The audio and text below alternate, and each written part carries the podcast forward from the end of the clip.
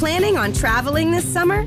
Make saving at the pump part of your plans with two times the fuel points from Harris Teeter. It's easy. Download your eVic coupon, and for every dollar you spend with your Vic card, you'll get two fuel points. That's up to $1 per gallon on quality fuel at participating BP and Harris Teeter fuel centers. Download your eVic coupon today and save money at the pump all summer long with eVic and Harris Teeter fuel points.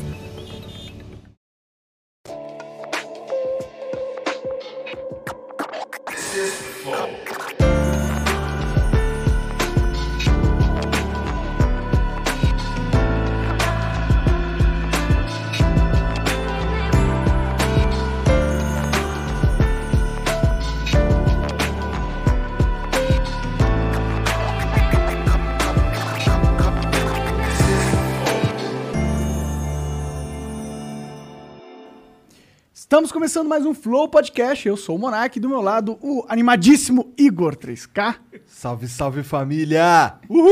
Uhul! E, e hoje nós vamos conversar com o professor Vilas. Como que você tá, cara? Tô ótimo aqui, tô muito animado, quero falar de tudo aí. Qualquer coisa, vamos entrar. É, a gente não tira o pé na dividida, vai, para essas metáforas futebolísticas. Da hora, eu tô, tô ansioso pra esse papo. Antes da gente continuar, preciso falar dos nossos patrocinadores, que é a LTW Consult, que é uma empresa de consultoria financeira que cuida do teu dinheiro. Na verdade, não cuida do teu dinheiro, te ensina a você cuidar do seu dinheiro. Então, se você tem uma grana aí parada na poupança, saiba que isso é um erro tremendo. A poupança não rende mais nada, entendeu? Então, aí você fala, pô, mas eu não sei onde colocar. Onde eu vou colocar? Já sabe sim, cara. Entre em contato com a LTW Consult, arroba LTW Consult no Instagram e ltwconsult.com.br, tá bom? Você entra lá que eles é, têm um planejador de sonho lá, você diz exatamente sua situação financeira, seus objetivos, e eles vão ensinar a você a investir. Vão dizer exatamente onde você deve colocar o seu dinheiro.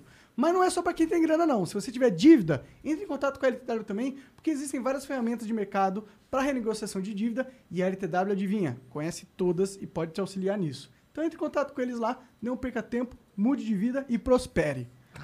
É isso aí. Também quero. Bom, outra coisa. É, se quiser prosperar sendo membro do Flow, você tem essa oportunidade. Virando membro, você ganha acesso aos É nossos... dando que se recebe. É dando que se recebe, é o que dizem aí. Se você quiser virar membro do Flow, você vai ganhar acesso ao nosso concurso de sorte. E todo dia a gente coloca coisas novas pra você. A gente colocou um kitzão da King Vapo, né, de ervas. Tem o Lego Adidas Original Superstar, do Lego Dealers. Inclusive, queria mandar eu mandar um salve aí pro Lego Dealers. Obrigado aí pelo presente. Eles mandaram pra mim um Nintendo de Lego que tem uma tela. Maneiro demais. Nossa, Pô, maneiríssimo. maneiro mesmo. demais. Ah, não mandaram nada pra mim, não. Porra, é essa? Pediu? Não. Manda algo maneiro pra mim aí. Maneiro esse Adidas de Lego aí, ó. Até caixinha igual. É, maneiro, velho, olha lá, da hora.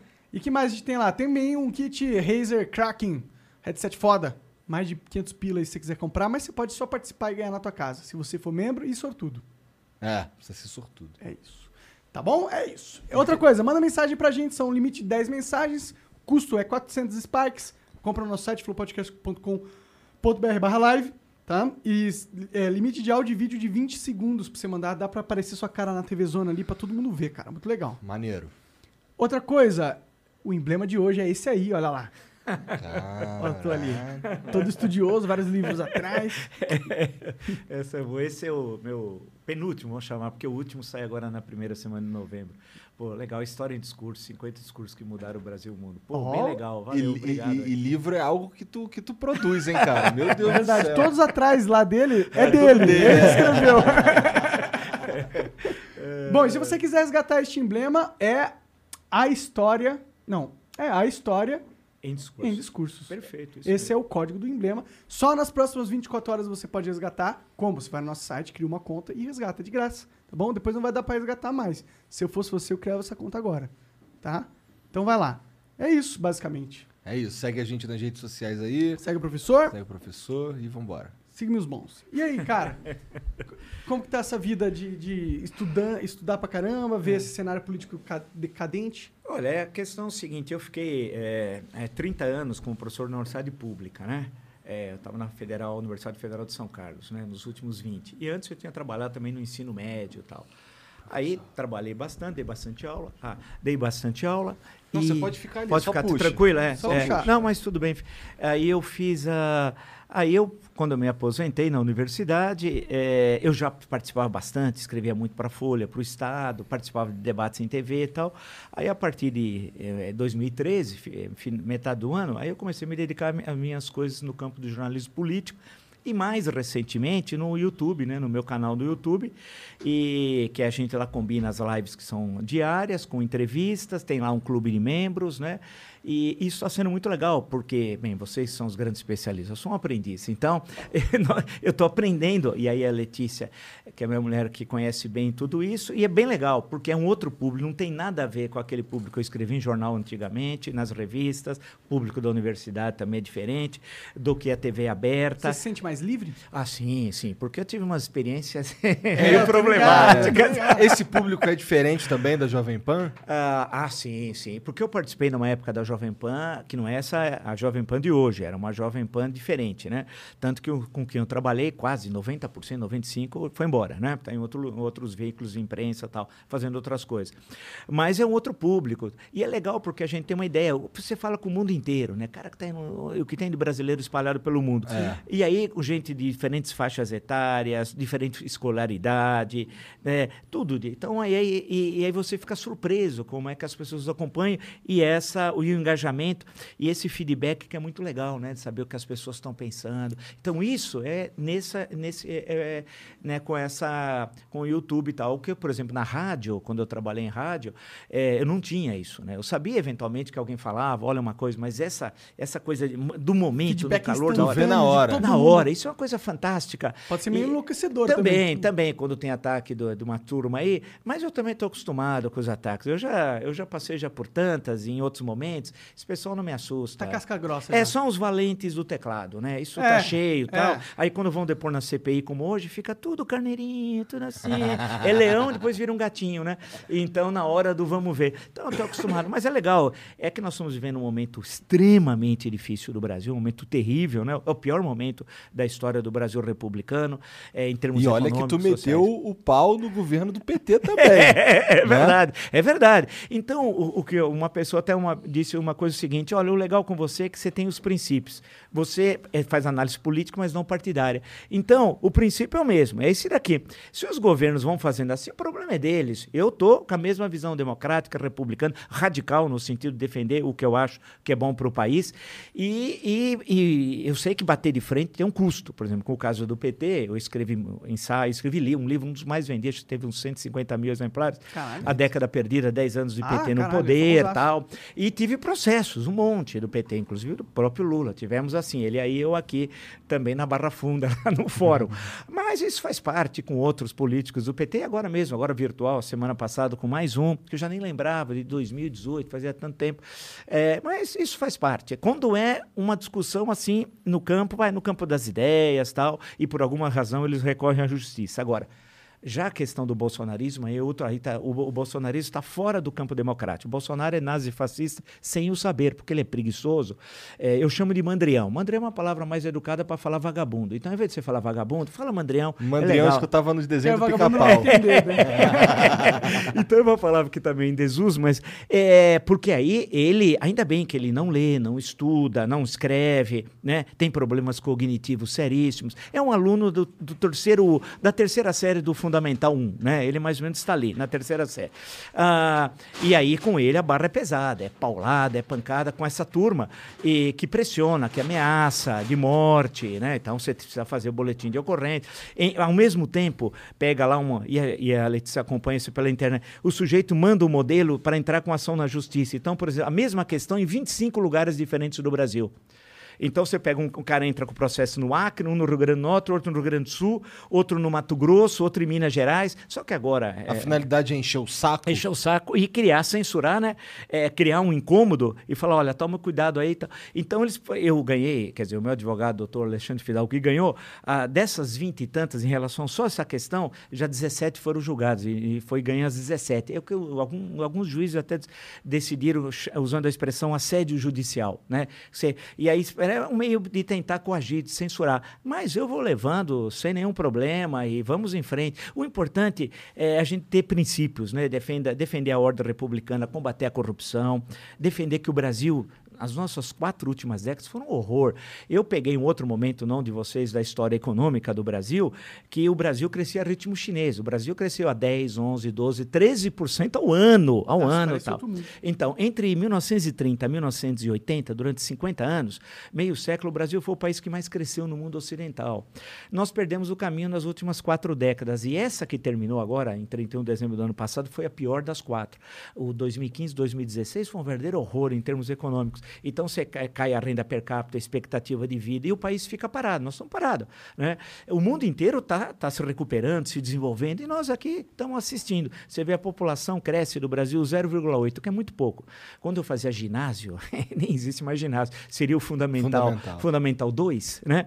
É, no caderno, no verso, tinha um mapa do Brasil e o crescimento era 3,2. Você imagina, e o pessoal achava legal, era uma loucura crescer 3,2 por ano o crescimento da população. Hoje cresce 0,8. Se o país no ano que vem crescer em torno de 1, não vai passar disso, 1, é, 0,8, é igual ao crescimento demográfico, ou seja, nós estamos estagnados. Então é um momento terrível que nós estamos passando de estagnação econômica, inflação, essa combinação inflação e estagnação dá a chamada estagflação, aí é um horror, né? E estamos passando problemas sérios no campo econômico, no campo social, as pessoas morrendo de fome, você pega a extrema a extrema pobreza, né? Tem dados horríveis. O, agora que tem muitas reportagens do pessoal abrindo lixo para comer, eu vi Eu isso. vi também. Eu também vi, quer dizer, e as repor- uma coisa assim inacreditável. Quer dizer, nós estamos num caos social, num caos econômico, político nem se fala porque ele é um pobre, um incapaz, o Bolsonaro, né? É um beócio, como eu chamo, a palavra também em desuso. Ah, Quer dizer o quê, professor? Beócio, Beócio era um sujeito medíocre, meio, meio burro, burro, porque vem da, da antiguidade. Em Atenas tinha a península da Ática e tinha a cidade de Atenas. E Beócio era no campo. Sempre teve essa discriminação em relação aos moradores da cidade em relação ao campo, né? Então era que o pessoal era pouco letrado e Entendi. coisa do tipo. Mas essa expressão também ninguém usa mais. Mas é bom, uma vez por outra, recuperar. Então ele é um Beócio, mas se ele só fosse um Beócio, ainda o pior é que ele é corrupto, genocida, ladrão e sócio e líder de uma organização criminosa, do qual ele é o chefe, os filhos participam, né? Basta ver as rachadinhas. É que o INHA diminui o crime, né? A gente fala, ah, INHA, INHA, o cara fala, pô, tal. Não, ele desviou dinheiro público, peculato, nos gabinetes do Carlos, do Flávio e dele, né? E, e fez isso durante anos, porque... Ele é meio ladrão de galinha nesse sentido, né? É, porque ele não tinha presidência da república. Então, você dá, dá trabalho. Pensa o seguinte... Porque ele você- era burro, né? Não, ele não era mas era- eficaz pra estar mas era o máximo que ele. esquemas, Mas né? era, eu não tinha. Então, ele, o que ele ficava. Você imagina, dá trabalho. Vamos ler o lado positivo do corrupto. Porque você precisava depositar no envelope 1.200 por vez, aceitava o caixa da Assembleia. Pô, você faz não sei quantos envelopes, dá certo o trabalho. Né? Você tem de cobrar o assessor que não trabalha. Foram 102 familiares. Ele é uma pessoa ótima, Nossa. um bom cristão, 102. Né? Dele e da segunda mulher, que é uma senhora também de reputação ilibana, uma grande pessoa também, é, que com ele, durante o casamento, cerca de 10 anos, comprou, comprou 14 imóveis. Só que não bate. Né?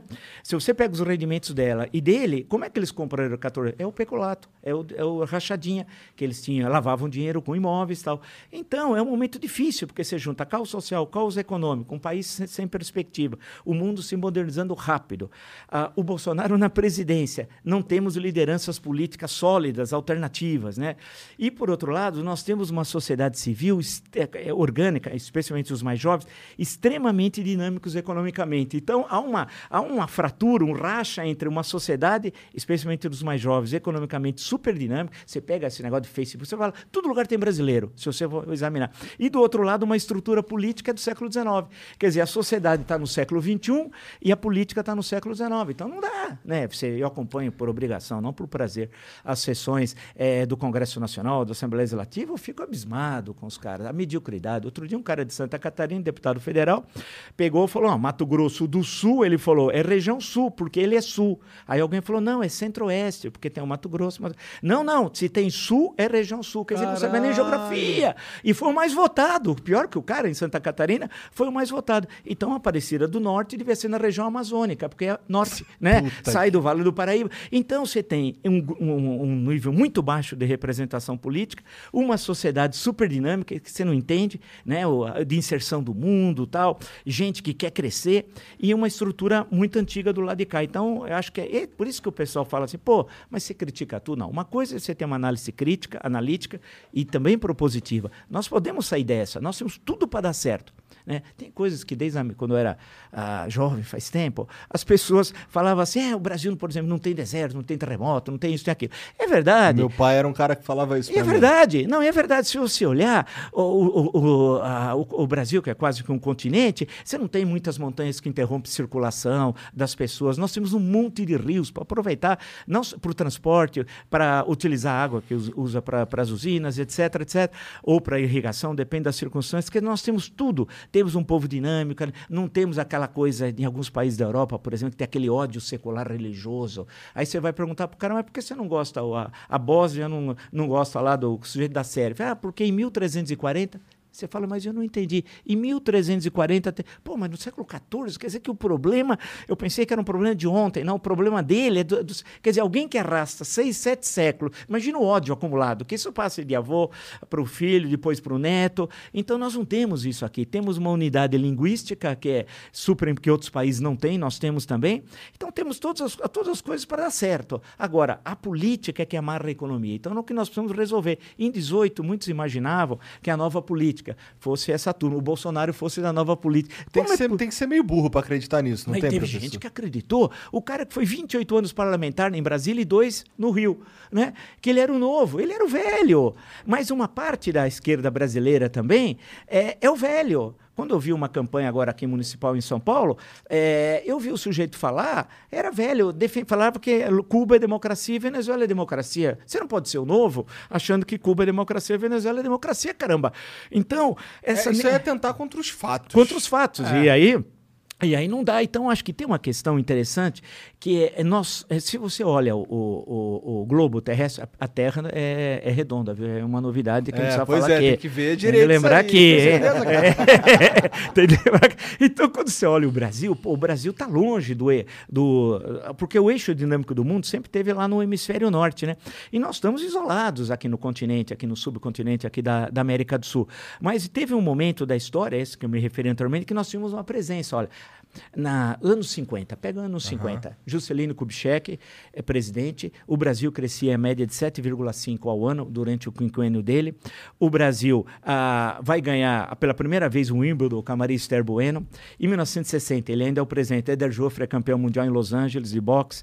Aí inaugura uma capital onde não tinha nem uma cabana. Em três anos e meio você constrói uma cidade. E não é qualquer cidade, é uma cidade revolucionária, porque Brasília não tem referência nem urbanística, nem arquitetônica com nenhuma cidade da Europa do mundo ocidental.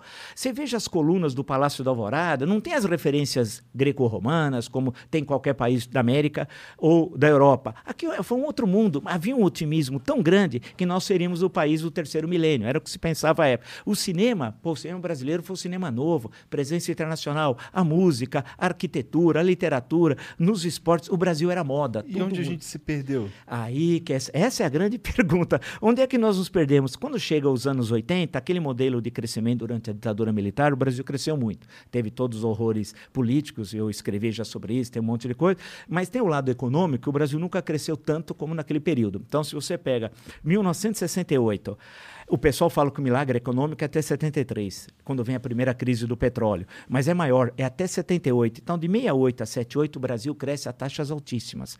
E aquele deslocamento campo-cidade, as cidades crescem também muito rápido, o país se industrializa. O Brasil foi, em, 19, em 1980, era o maior parque industrial do hemisfério sul.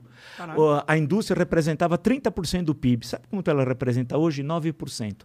É uma loucura, né? Então era um país. A gente retrocedeu. É, retrocedeu, nós demos grandes saltos para trás. Aí nos perdemos com a crise da dívida externa em 82, porque o Brasil se endividou e parte da dívida do Brasil não era juro fixo, era juro móvel. No governo Carter, os Estados Unidos meteu o pé pelas mãos economicamente e a inflação foi de dois dígitos, o que anual, o que para os padrões americanos é uma coisa altíssima. E a taxa de juros também subiu.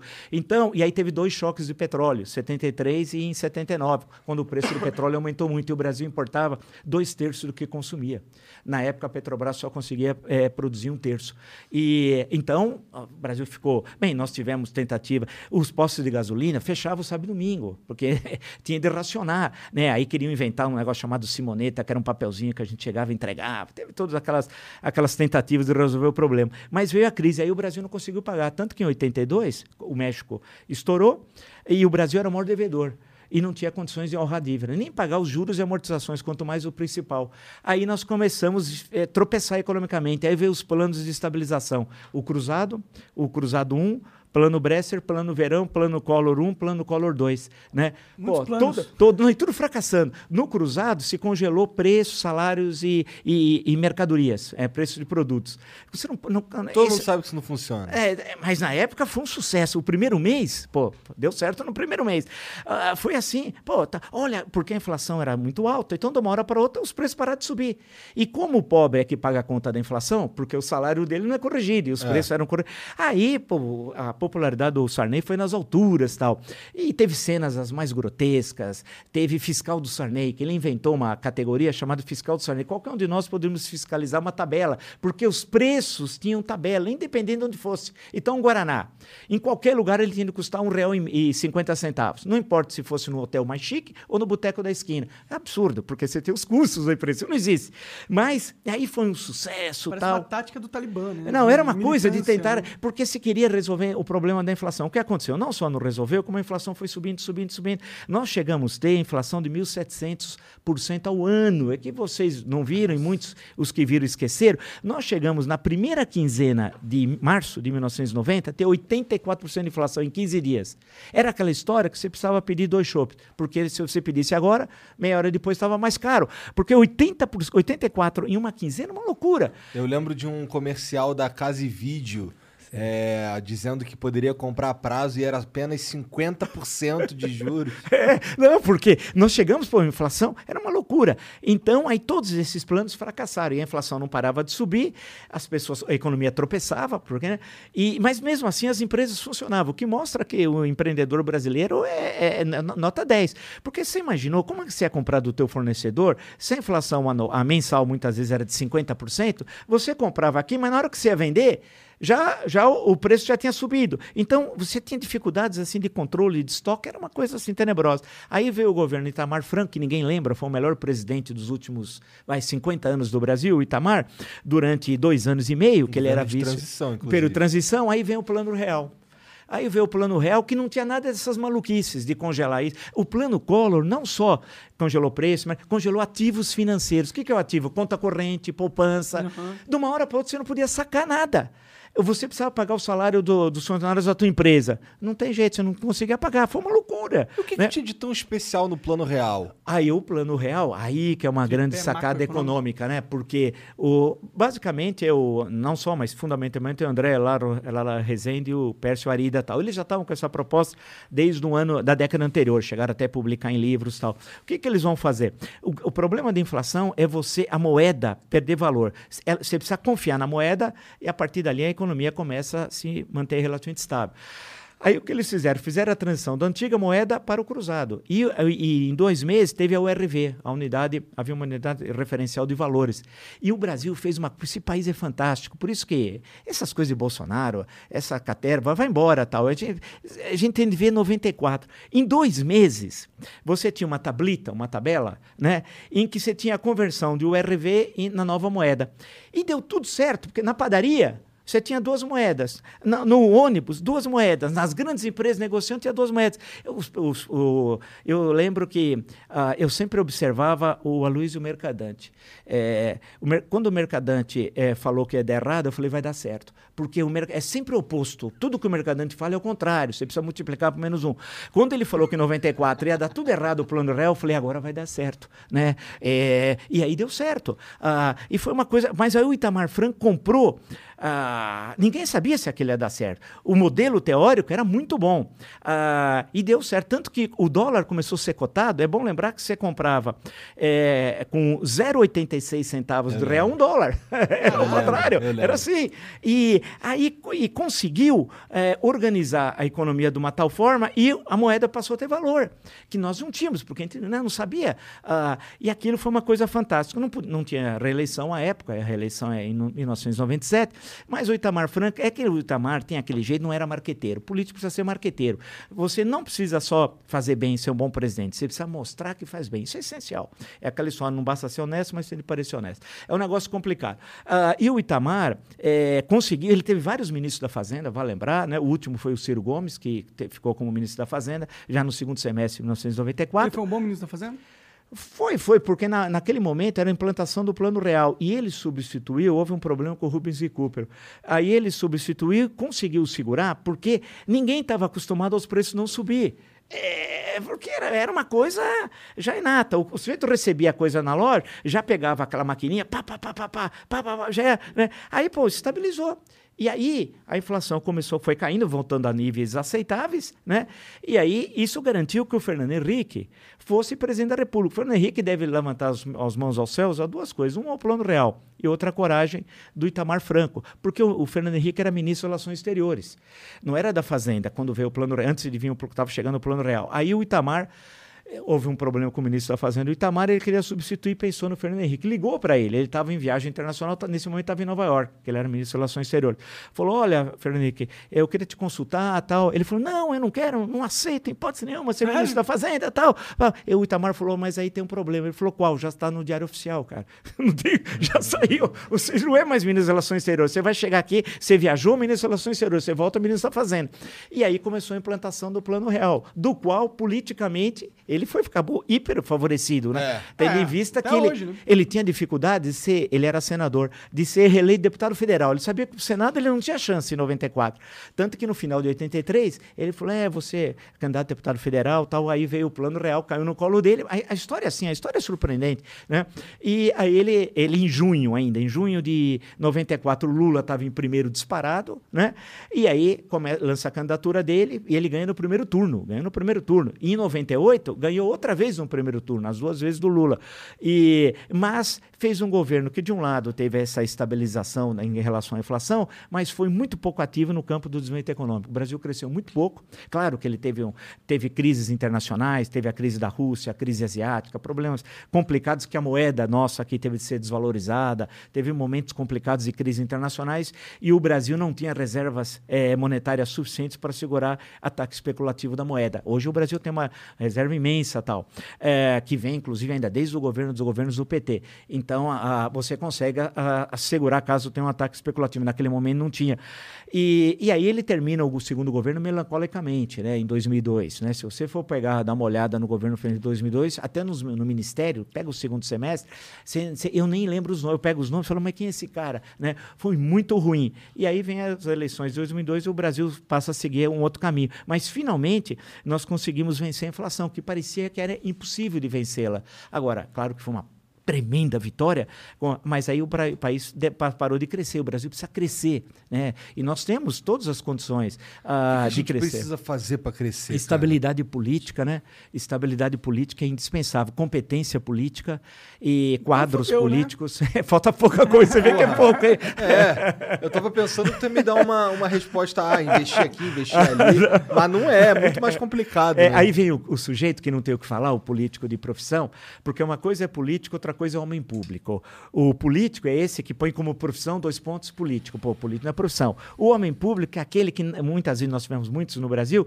quando deixou de exercer funções políticas, tem menos dinheiro do que tinha quando começou. Isso tem vários que estavam, pô, desde o início da República, o Campos Salles, por exemplo, quando sai da presidência, ele estava numa pindaíba de fazer gosto tal, porque ele fazia política, era senador, depois presidente da República, e não, não teve condições de cuidar da, das suas coisas tal.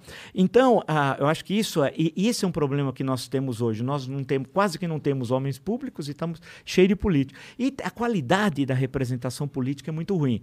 Ah, e é claro que nós tivemos alguns problemas que as pessoas ficaram muito abaladas. O período do PT, primeiro teve o mensalão. Né? O mensalão, é, comparado ao petrolão, é coisa de criança. Tal. O mensalão era um pagamento mensal, que era a expressão do Roberto Jefferson, que à época era aliadíssimo do Lula. Vamos, Pois é. Não custa relembrar. Tanto que o Lula disse que confiava tanto no Roberto Jefferson que daria um cheque em branco para o Roberto Jefferson. Falou isso várias vezes. E é até- muito engraçado ver hoje a galera, os bolsonaristas defendendo. o golpe. é muito engraçado. E, o- muito e é bom lembrar que o Roberto Jefferson foi da tropa de choque do Collor também.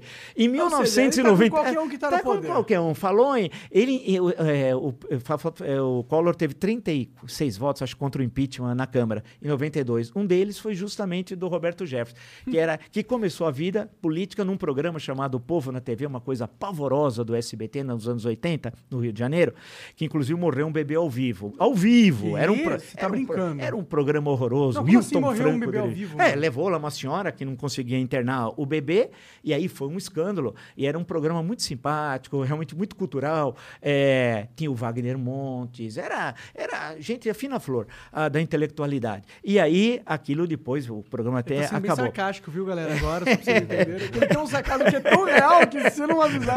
E o Roberto Jefferson era advogado do programa. Aí, em 82, ele é eleito deputado federal. E a partir dali que ele começa essa carreira. Na época era um cara gordão, tal, tal. Aí ele começa essa carreira. Foi da tropa de choque do Collor, depois foi íntimo do Lula.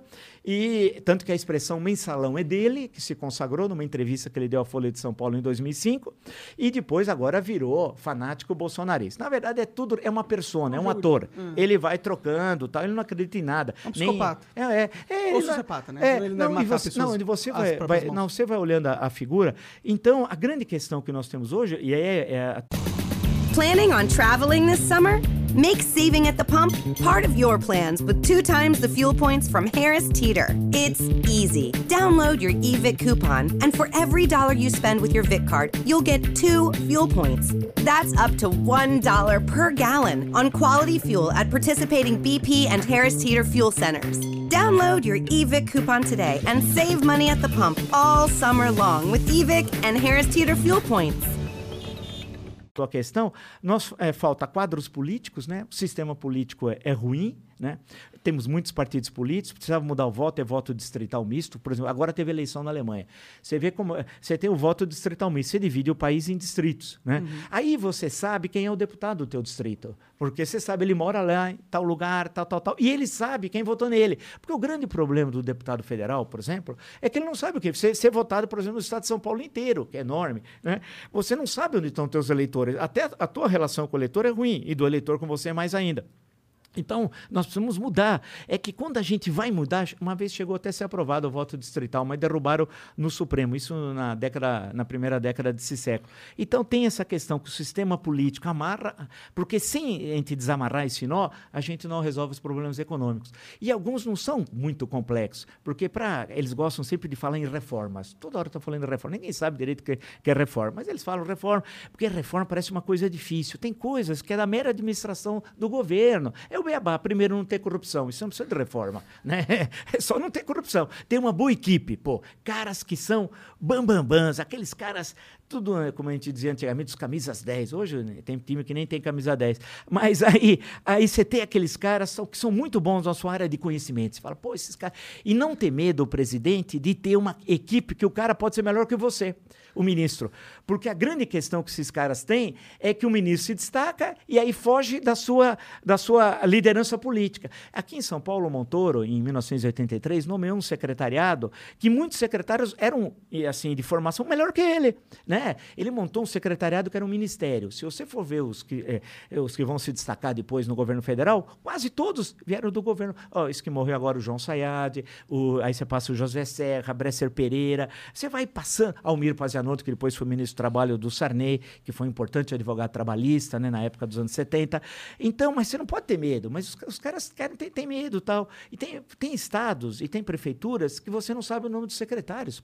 Bem, aqui em São Paulo é difícil lembrar o nome do prefeito, por exemplo. Né? É, eu não- eu não sei, pra ser sincero.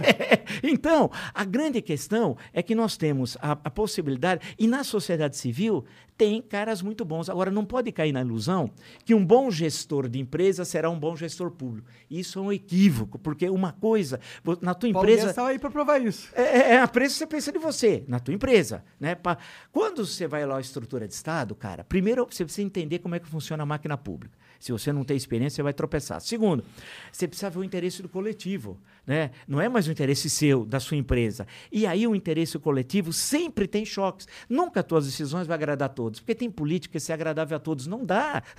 Você agrada uma parte e desagrada a outra. A democracia, sim, é a convivência dos contrários no interior do sistema democrático tal.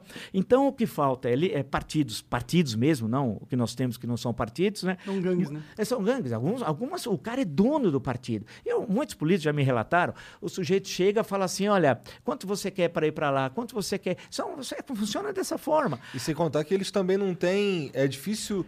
A maioria dos partidos você não sabe Sim. exatamente do que o que eles defendem. Exato, são Eles não partidos. defendem é, nada, e não tem diferença o de um poder com o por outro. si Não tem diferença. Não tem ideologia. Então você pega certos países, você tem sete, oito partidos. Tudo bem.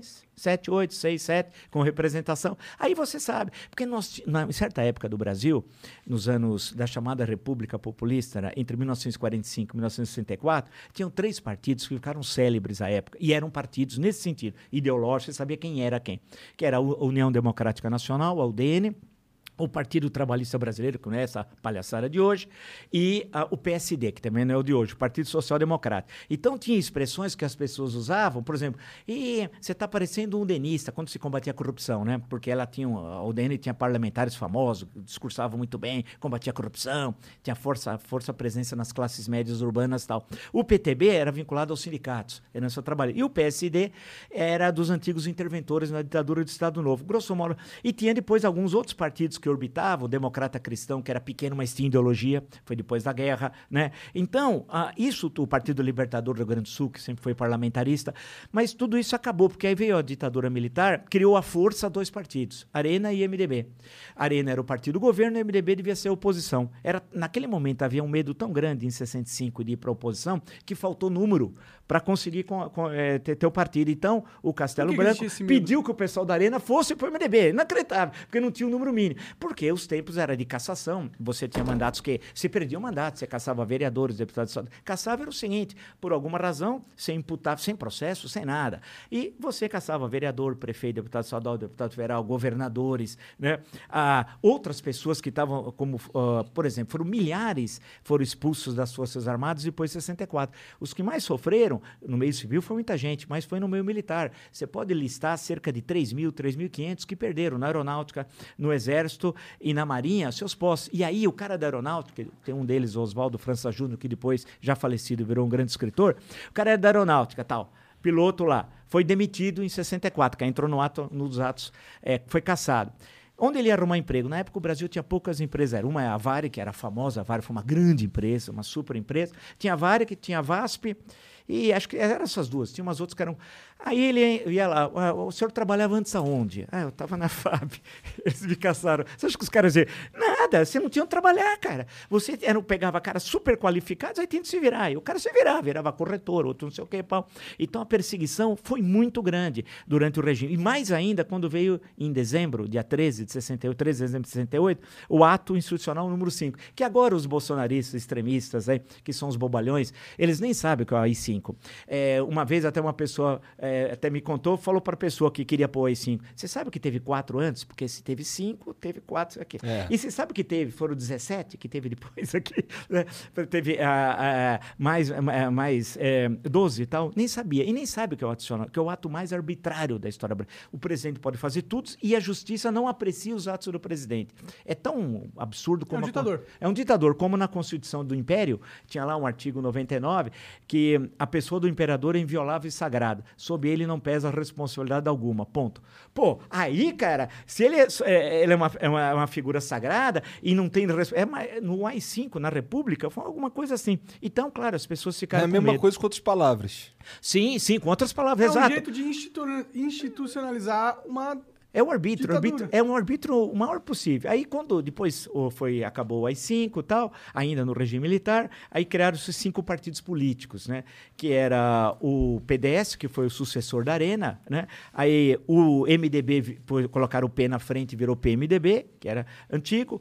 O PTB foi recriado, mas foi Ivete Vargas, que fazia política em São Paulo, que ficou com a sigla, e o Brizola estava voltando, ficou 15 anos exilado, e aí, mas ela ganhou no TSE. Aí ele criou o PDT, e surgiu o PT. E o PT foi criado em 1980, né, co- como um partido na época de viés socialista. Era tanto que o número do PT inicialmente nas eleições, por exemplo, em 82 em São Paulo, Lula foi candidato a governador, derrotado. Era o número 3. Era assim. E ele falava: "Vote no 3 porque o resto é burguês", tal. Essa era a palavra de ordem. Depois as coisas mudaram, né? Mas ah, aí eram cinco partidos. Aí veio a redemocratização de em 85, 86, aí ampliou-se o leque. E aí foi criando. Tanto que na eleição de 89, 30, 29 anos depois da última eleição, que foi em 60, eleição direta para presidente, foi, puxa, para mim, para minha geração, a gente imaginava que nunca mais ia votar, né, para presidente da República, que de- desde 60. Aí em 89 foi a que teve mais candidatos, teve 22 candidaturas, né? Puta merda. É, os debates tem no YouTube, vale a pena assistir trechos, debates fantásticos, que tinha os personagens políticos super tradicionais e pessoas caricatas também, de todo tipo. Era Mas- melhor antes? Ah, sim, era. A, o- a qualidade política. Ah, sim, era. É, cara, eu, como eu sou historiador, né? Historiador é meio nostálgico, eu sou santista também, então são dois problemas, né? É, que deve ser Pô, lembrado. lembrando da época do Pelé, é foda, né? é duro ver agora, o cara não dá passe de 3 metros, mas ah, os políticos eram melhores, a formação da elite política brasileira, isso explica o rápido crescimento econômico, porque você tinha políticos, homem público, homens públicos, na maior parte, que entendiam o que estava acontecendo, né? E que tinham boa formação e entendimento do que estava ocorrendo no mundo. Porque tem que lembrar que nós não estamos fora do mundo aqui, né? A gente tem a mania de olhar para o próprio umbigo. E ousadia, né? Quando eu citei o caso do JK, do Juscelino Kubitschek, você imagina essa questão da capital, porque essa questão da mudança da capital está em todas as constituições da República desde 1891, que é a primeira. Era mudar a capital do Rio para o interior. Por que mudar para o interior? Era Pra fugir porque... da população. Não, não, essa é uma lenda, viu, que criaram. É, na verdade. Não faz sentido. é, não, na verdade era a questão seguinte: primeiro, em termos estratégicos, militares, era um problema você ter a capital à beira-mar, né? Então, é, é, é, Madrid não é à beira-mar, é, você vai pegando várias tal, né? De capitais importantes, não era, não era da- Londres, o ataque etc. marítimo, Isso, foi Paris. pra capital, né? Claro, então havia essa questão, mas havia uma questão da interiorização do desenvolvimento. Era ocupar o oeste, que era. né, se você for pegar, ó, eu- um dos meus livros foi sobre o estado de São Paulo. No final do século XIX, o mapa de São Paulo chegava até Bauru.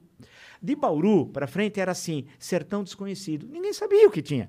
Ah, quando você olha ah, o centro-oeste, então, era mais ainda, precisava ocupar tudo aquilo. Então, a construção de Brasília ali já era uma questão que vinha do final do século XIX, era antiga. Ah, o- ele, ele cumpre a promessa das constituições. E era essa questão de interiorizar o desenvolvimento. Dessa forma, você eh, construiu estradas bem em Brasília, né? fazia toda essa vinculação do litoral com o interior, ah, levar o desenvolvimento econômico para o interior, ocupar o interior, que também tem a questão estratégica militar, que o Brasil tinha problemas em relação à sua ocupação, e a questão do progresso. O Brasil crescia para diabo. E essa que- e o, porque o otimismo não é aquele otimismo babaca, né? Não, era otimismo real, porque o país crescia e precisava ocupar seu território É tipo, vamos se preparar para um futuro pro próximo futuro. que tá vindo aí. Que era o próximo milênio, que é o que nós estamos vivendo. Por isso que a Errou. capital, até a capital é tão revolucionária. Você pega em termos urbanísticos, é uma cidade que não tem paralelo no mundo, não tem esquina. Brasília não tem esquina. Para nós, a tradição das cidades precisa ter esquina, né? Pô, será que- E não tem. Você olha os, os edifícios públicos, a radicalidade. Ele, e parece que, se você olha o, o Palácio eh, do Planalto, parece que ele paira no ar tal. E ele inventou o Niemeyer, que era um gênio da raça, a Praça dos Três Poderes. Ou seja, vai ficar tudo aqui, ó. Um aqui, o, o Legislativo, o Congresso Nacional, portanto, o Supremo Tribunal Federal e o Palácio do Planalto, né? E, pô, isso é uma grande sacada. Você vai nas grandes capitais do mundo, raramente você vai encontrar numa praça, ou quase nunca, os três poderes. E sempre a transparência, porque no Palácio do Planalto é todo envidraçado, não mostrar que o poder é transparente, etc. Tal. Então havia tudo aquilo. E as pessoas melhoravam de vida, concretamente. Um dos meus trabalhos que eu fiz, que eu gosto muito, que é a história da migração nordestina para São Paulo, chama Quando Eu Vim Me Embora, que é uma passagem de uma música, né? Do Caetano Veloso até. E aí, a, a migração, você pega os romances dos anos 30, que muitas vezes a gente lê na escola, Vidas Secas, o 15, um do Graciliano Ramos, outro da Raquel de Queiroz, todos terminam da mesma forma, migrando para São Paulo. Que era seca. Você está naquela seca do cão, você está lá no o semiárido brasileiro, é o semiárido mais populoso no mundo, e você não tem futuro, porque você vive numa pequena cidade, que quem manda é o coronel. Se você não, não fazer o coronel quiser, você está tá frito. Então, você, e, as, as secas sucessivas vai destruindo a infraestrutura econômica, mas mantendo o poder político do coronel. Então, você tem, no final do Vidas Secas, por exemplo, você tem um deslocamento. Assim, a Vitória fala para o Fabiano, fala, pô, aqui não dá, eu quero criar os dois filhos, aqui chega, não dá mais, e vem a migração para o Sul. O Sul traduz por São Paulo.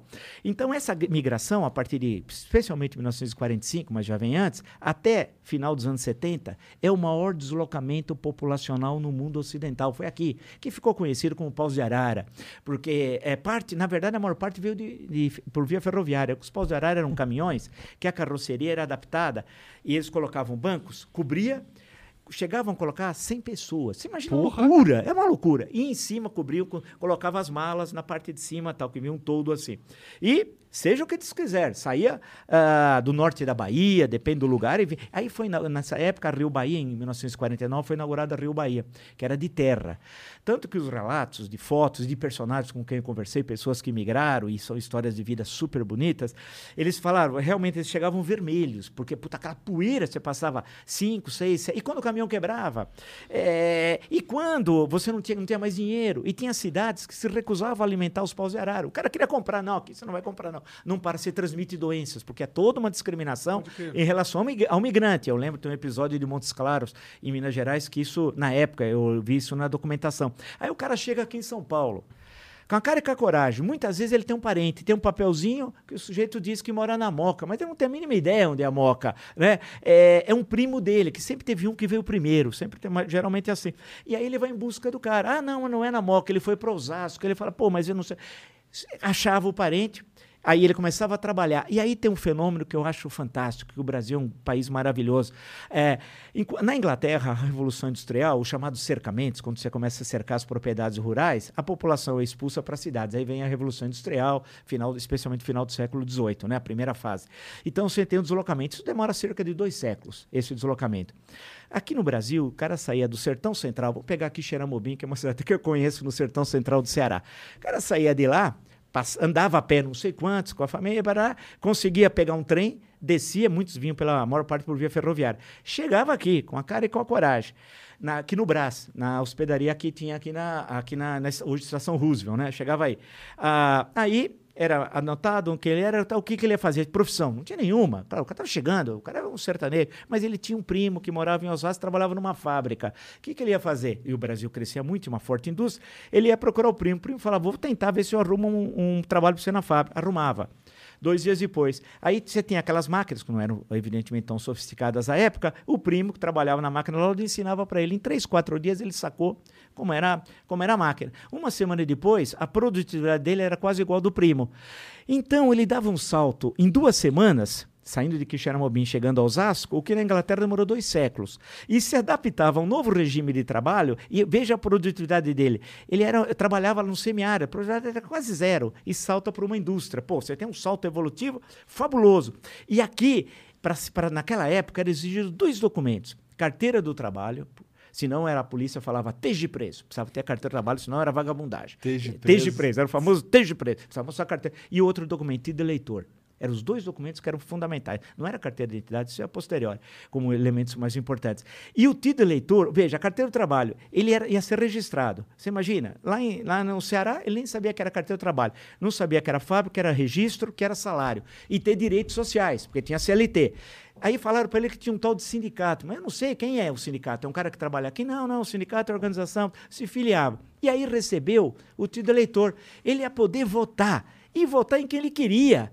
É, porque lá em Quixeramobim ele votava ele no que o coronel mandava. Falava, olha, você tem que votar. Aqui, daí que tem os fenômenos Jânio e Ademar em São Paulo, Jânio Quadros e Ademar de Barros, que são lideranças populistas e muito dinâmicas no campo econômico.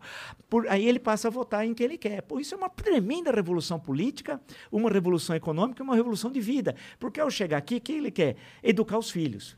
Aí há muita demanda pelo ensino público e tal. E o que vai ocorrer? Ele, aqui em São Paulo, vai viver melhor do que o pai dele, que ficou lá em Quixeramobim. E o filho, que vai entrar na escola, vai viver melhor que o pai aqui. Então você tem essa progressão no interior das próprias famílias. Então o progresso está concreto. Toda a zona leste de São Paulo é mais ou menos ocupada nesse período, até São Miguel Paulista, porque tinha algumas fábricas que eram é, referências aqui em São Miguel Paulista por exemplo, e que as pessoas, a nitroquímica, tal, tinha uma série de, de empresas que as pessoas vinham. E tanto que São Miguel, uma época, ia chamar São Miguel dos Nordestinos, teve até um plebiscito, mas depois acabou ficando só como São Miguel tal.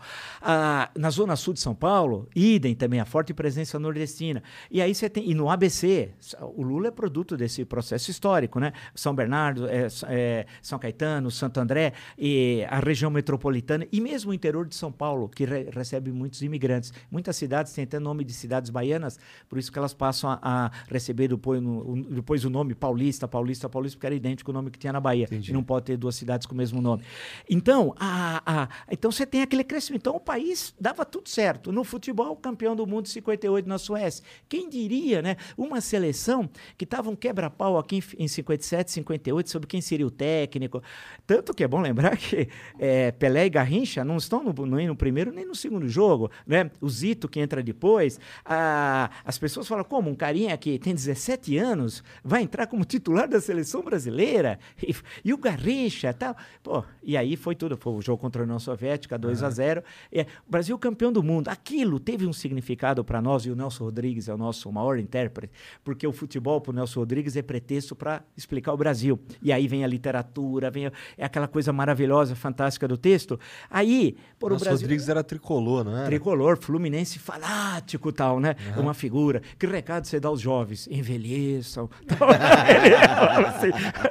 e, e, ele até hoje, eu estava lendo aí outro dia, ontem, um dia desse no YouTube, que eu estava me recordando, só um parênteses, um jogo Brasil-Inglaterra, 2x1, despedida do Gilmar, grande goleiro, foi goleiro do Santos, do Corinthians, bicampeão mundial, Gilmar dos Santos Neves. Tanto muita gente chama Gilmar hoje, nessa idade de 60, 65, por causa do Gilmar, né? Uh, Gilmar goleiro. Uh, aí, o, e nesse dia, o Brasil ganha da Inglaterra, que era campeão do mundo em 69 no Maracanã com um gol do Tostão sentado. Ele sentado ele faz um gol, tal, ficou célebre e tal. E aí eu achei lá no YouTube aquela coisa maravilhosa. Aí fiquei vendo lá os 7, 8 minutos do jogo, que eu lembro quando eu vi quando eu era pequenininho pela televisão. E aí vinha embaixo tinha uma crônica do Nelson Rodrigues sobre o jogo, que era fantástico. Falei, meu Deus. E aí ele, ele enxergava mal. É, então, grande parte do que ele fala do jogo é construção. Ele é o nosso grande autor de teatro. Ele mudou a história do teatro com o Vestido de Noiva, que é de 43. As grandes interpretações e tal. E o Nelson Rodrigues, quando olha 58, fala, porra, é isso. Aí que fico repetindo, é, encher o saco, ficar toda hora falando, o complexo de vira-lata. Essa expressão é dele, de 1958. Ah, né? É do Nelson Rodrigues. É, então, a, a, e, e, a, e, o, e, o, país, você vê, dava certo nos esportes, dava certo na literatura. Os, os grandes artistas é, de Hollywood tal vinham ao Brasil. São Paulo, em 54, fez 400 anos. Né? São Paulo é uma cidade muito nova. Até final do século XIX não era nada. São Paulo era nada. Tanto que você achar edifício histórico em São Paulo é coisa mais rara. Você pode pegar uma lupa, vai procurar, dá para encontrar. Acho que sobra numa mão os edifícios coloniais. Porque é, é, o pátio do colégio, aquela igreja, é tudo falso, aquela invenção. Né? No, então, é uma cidade de, do finalzinho ali, 1890, 1900. Portanto, tem 100, 100 e poucos anos. Tanto que em 1900 é tão nova São Paulo que a, maior, a língua mais falada aqui não era o português, era o italiano e o espanhol. Caralho! Né? Era uma porque, e, e, essa região, especialmente, tem uma, a Zona Leste toda tinha uma presença muito grande de imigrantes. Então, o Brasil é um país novo. Então, havia aquele otimismo do, do crescimento. E em 1930, a Revolução foi fundamental para o Brasil. Por isso que as eleições são em outubro, é por causa da Revolução de 30, que começou dia 3 de outubro. Ah, aquilo foi fundamental, porque criou o Brasil moderno. O Brasil não tinha Ministério da Educação, você o imagina? foram as Revoluções de 30, cara? Me Revolução de 30, sou... por isso que a, a, agora as eleições são em outubro, só que tiraram é, é, no primeiro domingo e o segundo turno no último domingo, né? Resolveram dessa forma. Mas é homenagem à Revolução de 30. A Revolução de 30 é aquelas, teve a crise de 29, foi a crise mais violenta do capitalismo, em outubro de 29, nos Estados Unidos, uma quebradeira na Bolsa de Valores, e aquilo se espalhou. Na época, nós não tínhamos Banco Mundial, Fundo Monetário Internacional, ONU, não tínhamos nada, nem no campo político, nem no campo econômico, para segurar uma crise dessas proporções. E aquilo é, acabou é, atingindo o Brasil. O Brasil dependia de um produto, o café. Né? O café representava a, a maior parte da quase todas as exportações brasileiras. E, a, e houve um excesso de plantio nos anos 20. Né? E esse excesso de plantio chegou um momento em 29, o Brasil acho que produziu 28 milhões de sacos, exportou metade, 14 ficou com 14 de estoque. E o café, você sabe que demora para produzir 4 a 5 anos. É diferente de outros cultivos, que você pode até cultivar duas vezes no ano, não é o caso do café. Então, a, começou a vir aquele monte de café, café aqui. E aí calhou com a crise de 29 e houve uma contração nos importadores, especialmente nos Estados Unidos. O mercado externo fechou. E aí, então, se nós tivemos essa crise econômica, que juntou uma crise política na sucessão do Washington Luiz, que era o presidente da República, que foi governador de São Paulo, foi prefeito da capital, mas não era paulista, porque São Paulo sempre foi um estado global antes da globalização e, e brasileiro antes de. Aqui sempre teve tudo aqui. São Paulo foi um estado que na República Velha teve governadores não paulistas, teve um alagoano uh, e teve um fluminense, porque o Washington Luiz nasceu em Macaé e tal.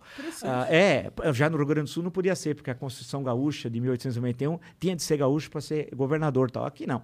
Então o Washington Luiz fez toda a política aqui e aí queria colocar o Júlio Prestes como sucessor. E ah, houve um racha, é, porque a Minas Gerais considerava que era a sua vez de indicar o presidente da República, Café naquela, do leite. café com leite, naquela alternância, exato. Aí rompe e se alia ao Rio Grande do Sul, que lançou Getúlio Vargas, que era um jovem político à época, governador do Rio Grande do Sul. E aí é uma composição, o vice vem da Paraíba, que é o João Pessoa. Aí eh, aparece a aliança chamada-se Aliança Liberal contra o, a, o, a chapa oficial. A, a, o voto na Primeira República era descoberto, você votava na frente, tal. era bem democrático, na frente da pessoa você votava tal, super democrático. As mulheres não votavam e não votavam os analfabetos, etc. Claro que o governo ganhou todas as eleições disparado tal. E o que acontece? O, o Júlio Prestes ganha, ganha. É, o Getúlio Vargas acusa de fraude, mas no Rio Grande do Sul também teve fraude, onde ele dominava também. Quando você olha os resultados. A verdade é que os oponentes deles fizeram uma fraude mais Fraude bem feita. Dominava mais estados. Então, aí houve aquela confusão é, em março, abril, é, maio, junho de 30, é, e a crise econômica chegou aqui, crise política. Aí. É, é, muitas vezes o- você acha que está tudo tranquilo, é aí que muda a história. A história, é por isso que eu até brinco, tem um, ah, uma expressão que vem lá de um clássico da música brasileira chamada Eu e a Brisa, do Johnny Alf, que tem um momento do, que eles assim, o inesperado faça uma surpresa. Né? Na história é assim também.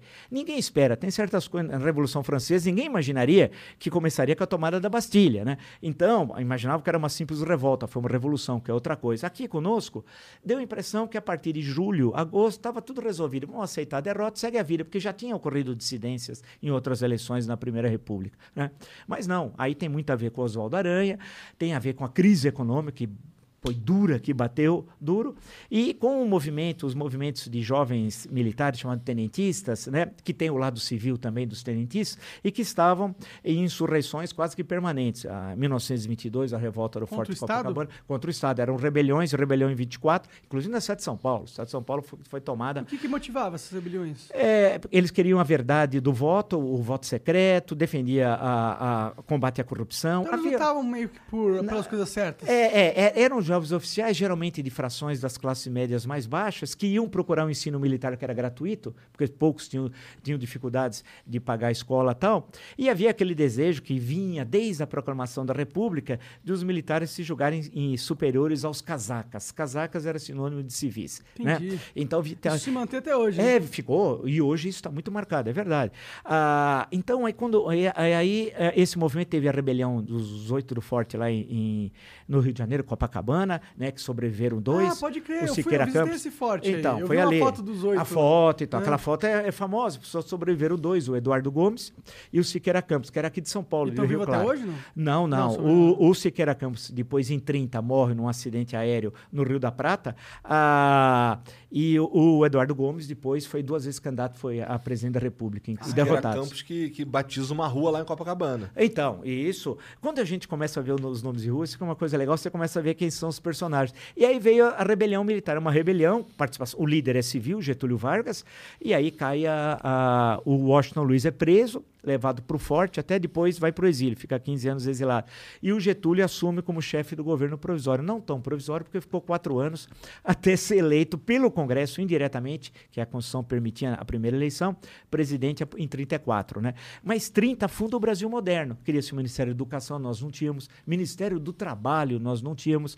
E aí vem, e aí é engraçado, porque é um- o Getúlio Vargas tinha uma perspectiva autoritária, mas reformista e modernizante. Você imagina o prédio do MEC, esse esse aqui do Rio de Janeiro, que é o Bolsonaro, que nem sabe que é MEC, que, que é. Bueno, o Bolsonaro é um beócio, Mac né? Bolsonaro é McDonald's. É, ele não tem a mínima ideia, é verdade, Mac, McDonald's. Ah, o prédio é de 33, que foi o Le Corbusier, um célebre arquiteto modernista francês, veio aqui e projetou junto com o Niemeyer. Então você tem a radicalidade da sede no MEC, ser um prédio da modernidade, da mais moderna possível tal. Então você tem uma, uma mudança de, e, um, e um desejo de integrar o Brasil, centralizar, porque a questão que se colocava para o Getúlio e para os castilistas gaúchos é uma velha discussão desde o início da República, que tem de ter poder central forte, porque a descentralização, federalismo, como tinha na Primeira República, quem tinha poder era o coronel local.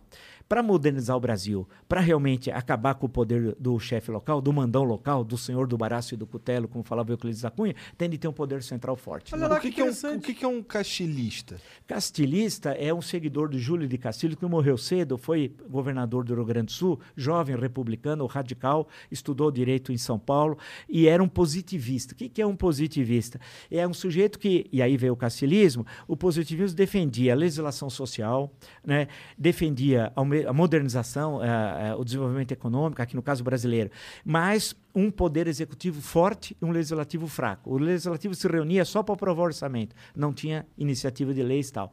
Grosso modo, é- e era e, e o nosso e o castilismo acaba tendo tinturas também nacionalistas quando vai para o poder no Rio de Janeiro. Então Getúlio é herdeiro dessa tradição. Então não tem nada de fascismo, nazismo, nem comunismo, nada disso.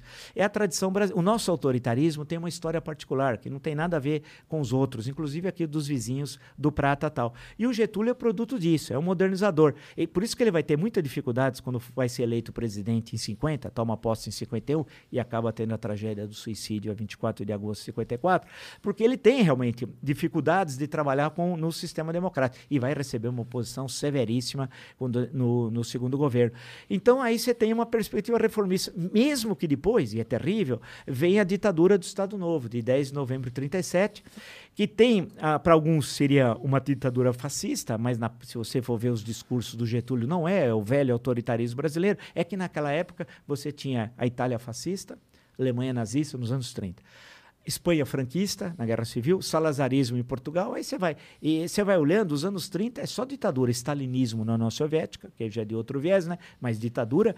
Ah, então, o, o Brasil, o, o Getúlio encarna esse personagem do homem público. Tanto que se você quando ele cai em 45, 29 de outubro, aí demora dois dias para sair, vai para vai para São Borja, lá na, na fronteira quase, ah, chega, ele não tinha onde morar, não tinha onde morar. Aí vai morar na casa do irmão, né? E porque eles não tinham feito ainda inventário do que o pai tinha, que era um pequeno, um médio proprietário de terras, estâncias, aí não tinha nem onde morar. Hoje, é, hoje a gente vê que os, a maior parte dos, grande parte dos políticos, não todos, mas uma parte considerável, 99%. é, é, não fazia política com um objetivo monetário. Não era o caso do Getúlio, que tinha essa coisa da política no sangue, como da geração Tanto que dele. ele se matou, né? É, porque foi uma crise terrível. Ele não aceitaria. Ele disse até porque o Washington Luiz saiu com o cardeal. O que, que era sair com o cardeal? Quando houve a Revolução de 30, o Washington Luiz era o presidente, aí há um cerco lá do Rio de Janeiro, os militares tentam derrubar.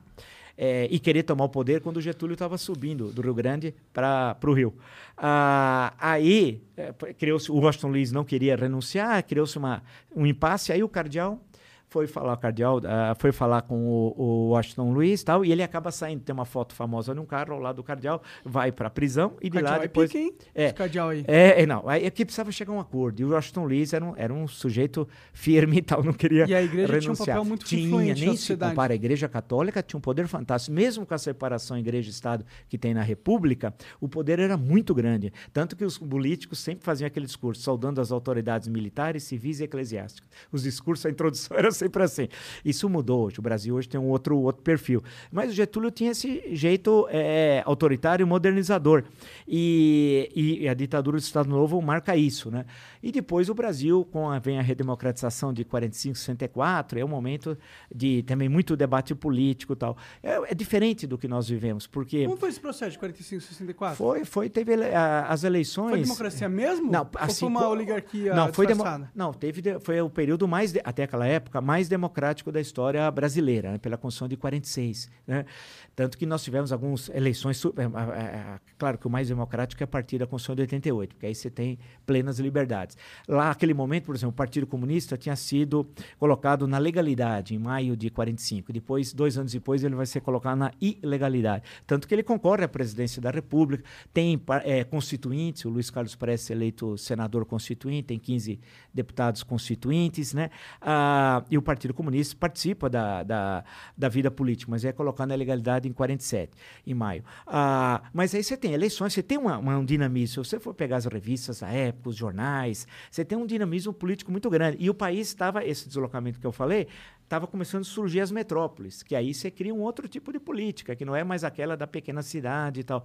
Então era, era um momento muito ativo, é, algo que nós perdemos, né? Entendi. Porque não temos mais debate político. Debate político mesmo, de conteúdo, não é no xingamento, não tem, né? É uma Hoje pobreza. é um jogo de futebol e você tem o seu time e você Isso. torce para que o outro time morra. Não, e eu, te, eu, te, eu te pergunto uma coisa, você, em vez de me responder, você me ataca. É, eu nem te pergunto nada, eu só te ataco, você me Porque ataca. Isso é verdade. Tem, porque você não tem programa, porque você não tem. Porque o curioso é o seguinte, por exemplo, o Bolsonaro quer ser candidato à reeleição? Quero.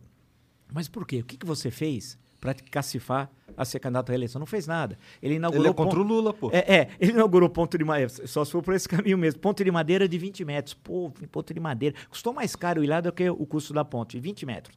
Aí outro dia ele pôs no Twitter dele que ele recapeou 20 quilômetros numa estrada no Mato Grosso. Nem o prefeito colocaria isso no Twitter. 20 quilômetros recapear. É gozação. Você fala, esse cara tá gozando, tal, que ele não tem o que mostrar, porque a equipe é um verdadeiro horror. É, todos. parece que a única equipe dele que funciona é de infraestrutura. É aparente, viu? Porque eu, eu, eu, eu vi até que o Tarcísio veio aqui. Foi bem legal o papo com ele, é, é, gente mas, é, mas o Tarcísio é um falastrão, né, em termos de realização. Na verdade, falava assim, que agricultura e infraestrutura era a agricultura é a Tereza Boi Bombeiro Cristina. É uma senhora fantástica, Boi Bombeiro, porque ela disse que não pegaria aquele incêndio no Pantanal se não tivesse mais a floresta, as árvores, a vegetação, né? E se já tivesse só o pasto. É genial, uma mulher fantástica, é um, é um verdadeiro prêmio Nobel da ciência. Ela foi isso mesmo? É, daí que ela é o boi bombeiro. A história que o boi seria bombeiro, não teria fogo, porque ela destruiria tudo. Mas é uma senhora fantástica. E essa é considerada uma das melhores. O Tarcísio, eu fico perguntando, ele queria ser candidato de São Paulo. Se eu pegar um mapa do estado de São Paulo, né? ele não identifica as cidades.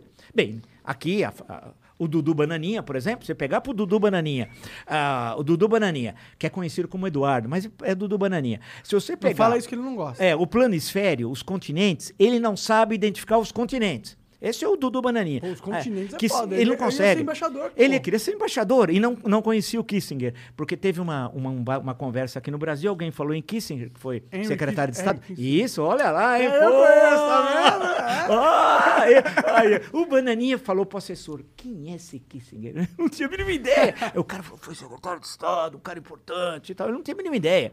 Mas é, é imbecilidade em pessoa, né? De forma humana. O coronel, o capitão Tarcísio... É, o capitão Tarcísio na verdade, não tem nada. De, inventaram o que. Ele fica falando o Bolsonaro naquelas lives pavorosas de quinta-feira, que está fazendo. Não tem nada, não tem uma obra. Que porto, ferrovia. É, o que tem é de governos anteriores que começaram ainda a inaugurar o, a, é alguns é bom. trechinhos. Ele está terminando é. as paradas do governo É, mas anterior. é 20 quilômetros, 15. Foi lá da, da transposição da água é de mesmo, São Francisco. Um pouco disso, de concreto, se você fazer um pente fino, passa um pente fino é, no que foi feito pelo, pelo governo Bolsonaro nos vários ministérios. O Brasil hoje é um estado párea da comunidade internacional. Ninguém quer saber do Brasil. Mas isso Ninguém. é muito mais por questões é, de comunicação do governo do que necessariamente eu acho. De, você acha de comunicação? De por exemplo, alguém chegar, o Ernesto Araújo, que é o Beato Salu da novela Rock Santeiro, né? O pessoal chamava ele Beato Salu. É uma novela só para os mais novos, muito importante, e feito pelo Dias Gomes, que era um tremendo autor. E o Beato Salu era um sujeito, Beato Salu, um malucão, cabelo, lembra o Ernesto Araújo e tal. É que a gente nem lembra mais que foi ministro das Relações Exteriores, que isolou o Brasil do mundo. É, né? ele realmente Ale, parecia um cara é, que acredita em Ele estava à direita do Gengis Khan. Ele estava à direita do Gengis Khan. É uma coisa horrorosa. Tal.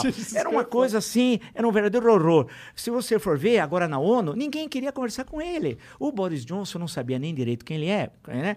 Aí quis vender, a, a, falou da vacina, achou que seria elegante. Mas falou com um negacionista, nazista, criminoso, ladrão, corrupto, que é o Bolsonaro, chefe de quadrilha. Aí, a, aí o Bolsonaro falou: é, mas eu não tomei a vacina, não sei o que lá. O outro falou: é. E o outro, que inicialmente era até contra a vacina, no início, né? Não sabia, Sim, lembro. depois que ele foi, e viu como a importância do ele pegou, SUS. né? É, pegou, e quase morreu. E a importância do SUS. É. Vamos chamar de SUS lá de, Ingl- do Reino Unido, e a importância depois que foi a vacinação. Ele mudou de ideia radicalmente. E depois foi se encontrar com o presidente da Polônia.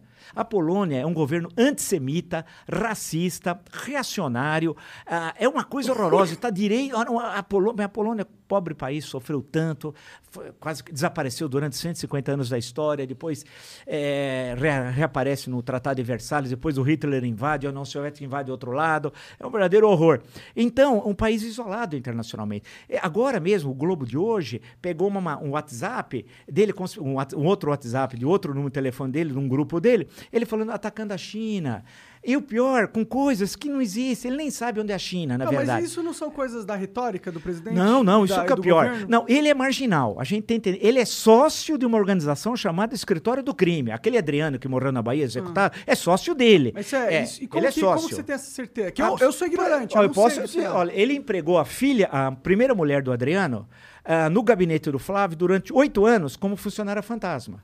Segundo, empregou a mãe do Adriano. Olha que ele é um homem que quer a família unida. Esse é o lado positivo, né? Vamos ver o lado positivo também. Então ele quis ajudar também, ficou como funcionária fantasma, também lá do gabinete. Aí o Flávio, amando do pai, porque os filhos não existem, né? Deu a medalha Tiradentes, que é a maior- mais ah, alta honraria da LERJ, da Assembleia Legislativa Carioca, eh, para o Adriano. Assassino, homicídio, todo mundo sabia. E deu. E ele visitava na prisão o, o Adriano. E há suspeitas também em Rio das Pedras, quando eles invadem e constroem aqueles prédios tudo fajutos, depois o prédio desaba, que ele é sócio também.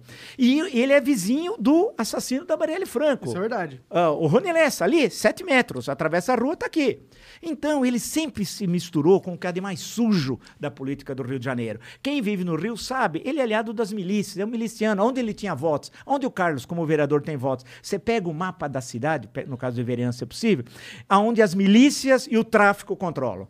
Então, você vê aquelas áreas, é onde justamente a quadrilha, porque ele é um quadrilheiro, é um homem covarde, é um homem covarde, né? Eu tive com esse cara 40 minutos, né? Quando eu estava na Jovem Pan.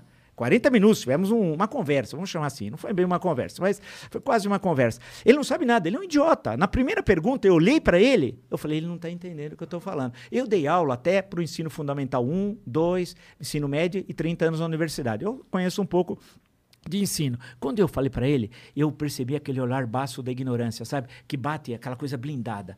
É, eu fa- falei sobre economia, só para brincar. Eu sabia que ele era um idiota, não sabia nada também de economia, e continua sendo idiota tal, né? Eu perguntei para ele, "É, o que o senhor vai fazer no... O senhor quer ser candidato? Era 2017 ainda. É, o que o senhor vai fazer nos setores primário, secundário e terciário da economia? Ca- Algo básico. É, é, então, agricultura, minéria, né? Indústria e serviço. Ele olhou, falou: o que, que esse cara tá me querendo me sacanear? que é primário? Ele, O que é ele não entendeu. Eu falei, mas o senhor não entendeu a minha pergunta. Ele não entendia nada. Coisas básicas. Aí, uma senhora que foi entrevistada até no meu canal, Olga Curato, para dar o nome, falou: não, ele tem problemas cognitivos. Ele não consegue, ele tem dificuldade de raciocinar. Além de ter um vocabulário de 500 palavras. Eu não sei como é chamado de mito. Porque mito são aqueles líderes autoritários que dominam a língua, são tremendo oradores, são carismáticos. Ele é um idiota. Ele falou sete minutos em Brasília, fazer tudo aquilo, agora é dia sete. Falou sete minutos e veio a São Paulo. E os idiotas foram na Avenida Paulista, os, os bobalhões. Bastante foram... bobalhões. É, mas não era o que eles falaram, eles mentiram. Tinha 100, 120 mil bobalhões. Tudo bem, o Brasil tem É bastante 200, gente. é 213 milhões de habitantes. Mas tinham lá, tudo bem, é, parte ali era nazifascista, par- parte não sabia o que estava fazendo.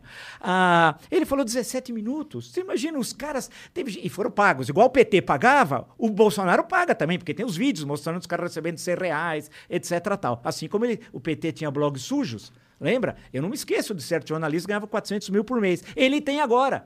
Só que agora são rádios. É e vocês Alan sabem. dos- dos Santos. Mais do que Alan. Esse daí é peixe pequeno. É peixe pequeno? Vamos pegar os, os peixes Porra, grandes. fudeu tanto pra ser peixe pequeno. Claro, você, você é bobo, cara. Tá lá nos Estados Unidos, tem gente que tá aqui no Brasil, em rádio e TV, ganhando muito mais. E fabricando fake news todo santo dia. E tem aqueles que também estão com presença na, na internet. Em suma, ah, você vê como que eles trabalham, só que ah, a, a do Bolsonaro é explícito né, a, a cooptação. A do PT muitas vezes escondia. Mas eles, vale destacar, não são a mesma coisa. Não vou dizer que Lula é igual ao Bolsonaro. Isso é mentira. É, eu acho Bolsonaro que o Lula é é mais eficiente. Não, não. Eu não posso dizer que o Lula defendeu a ditadura, que o Lula defendeu o peraí, adicional pra número diz- Dá 5. pra dizer sim um pouquinho. Aqui no Brasil, Não, mas adicional ele número defende, 5. tipo, o PT defende a Venezuela. E isso você tem razão. Isso defende a ditadura. Isso você, isso lá, mas isso, mas eles falam que é Lá, democracia. é- Não, mas isso você tem razão. Cuba também é um horror. Eu posso dizer isso porque eu tive embates com os caras quando o Bolsonaro era aliado do PT. Em 2004, o Carlos, na chapa para vereança, ele era do PT. Então eu posso falar tranquilo, porque na hora de enfrentar o PT, eu estava enfrentando. O covarde do Bolsonaro não estava, né? É, então, vamos deixar a coisa bem clara. Agora, eu não posso dizer que o Lula é, que queria impor a ditadura, ou adicional número 5, que era genocida, porque o Bolsonaro é genocida. Bom, o né? Lula fala que Agora, quer controlar a mídia. É, é, ele falava, ele tem razão, controle social da mídia. Mas o Bolsonaro também tem o seu, entre aspas, mais efetivo controle social da mídia. Vide como distribui as verbas publicitárias.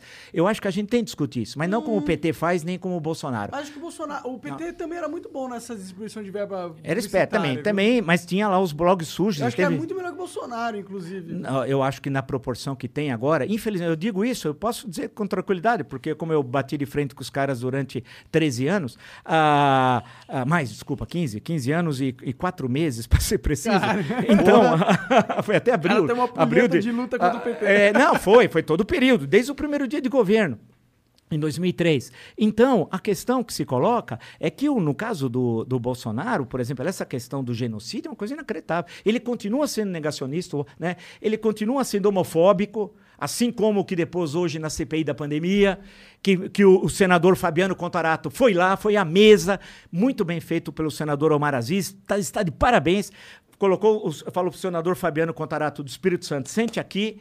E tinha uma postagem do, de, depo- do depoente de hoje, que é um empresário bolsonarista. Luciano Heng. É. Não, não, hoje foi, o, Foi? Ah, um desculpa. cidadão chamado é, é, Otávio alguma coisa, um sujeito inexpressivo. Entendi. É, um inexpressivo. conheço, é, é, é, é um, é um, um cidadão aí é, e que não tem expressão. É, mas ele tinha feito uma postagem do, do Fabiano Contarato falando: ah, homossexual, você sentiu o perfume de quem e tal.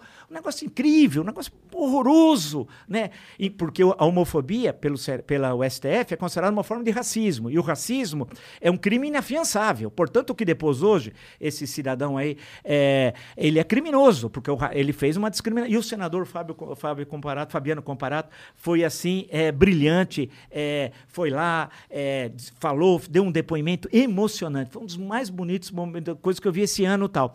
E depois o senador Randolfo Rodrigues, outro vice-presidente, também ele tinha uma postagem homofóbica. que- quer dizer, é- é- eles são isso. É o, é o Bolsonaro, que hoje no WhatsApp do Bolsonaro é homofóbico. Então você tem homofobia, você tem a sinofobia, quer dizer, contra a China, você tem. a- a- ele defendeu no, no WhatsApp hoje o Pinochet.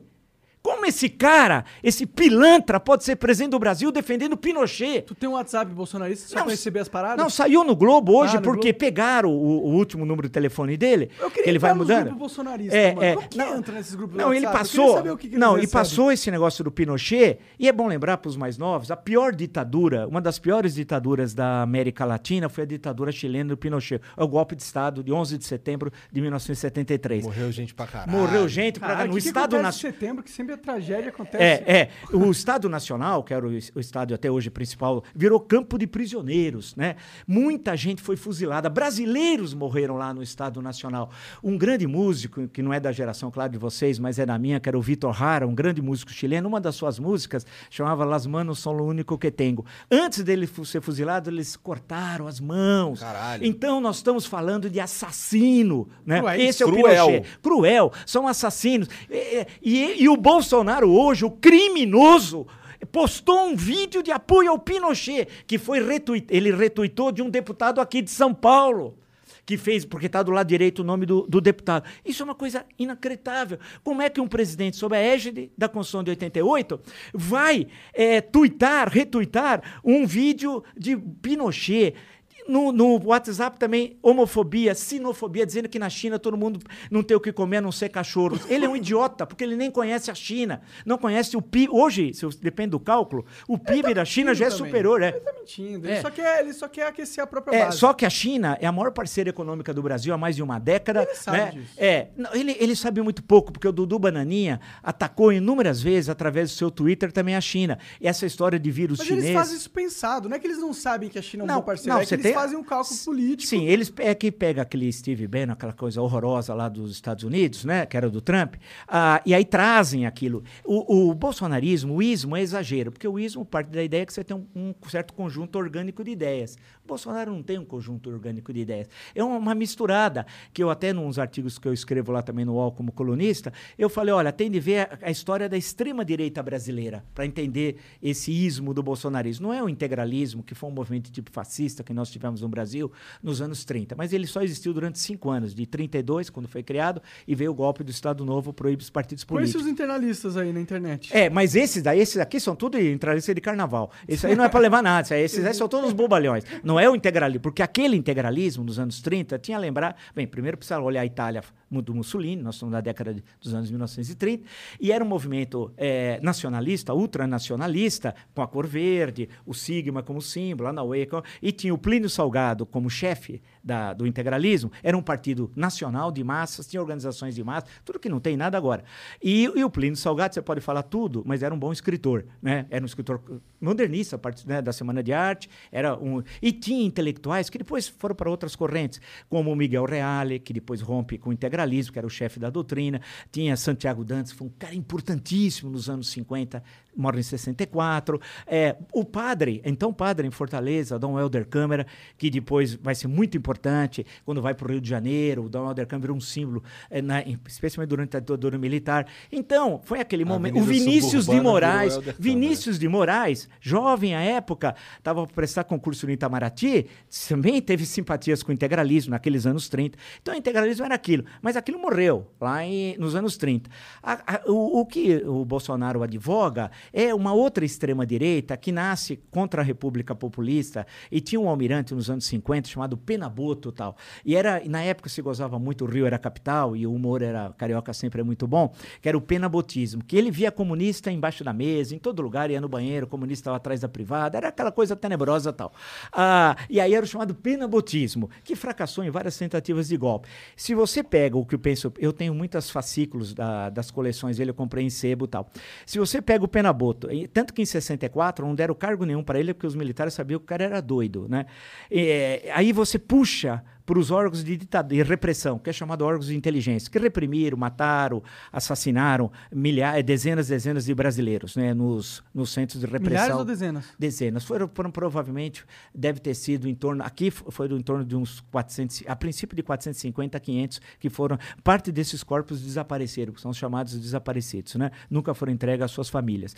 Quando você pega esse período aqui, esse segundo período, é a, a repressão da- das torturas, pau de, pau de arara é uma invenção nacional, tá? Outro dia até estavam dando risada sobre o pau de arara, isso é uma, uma tragédia, tal.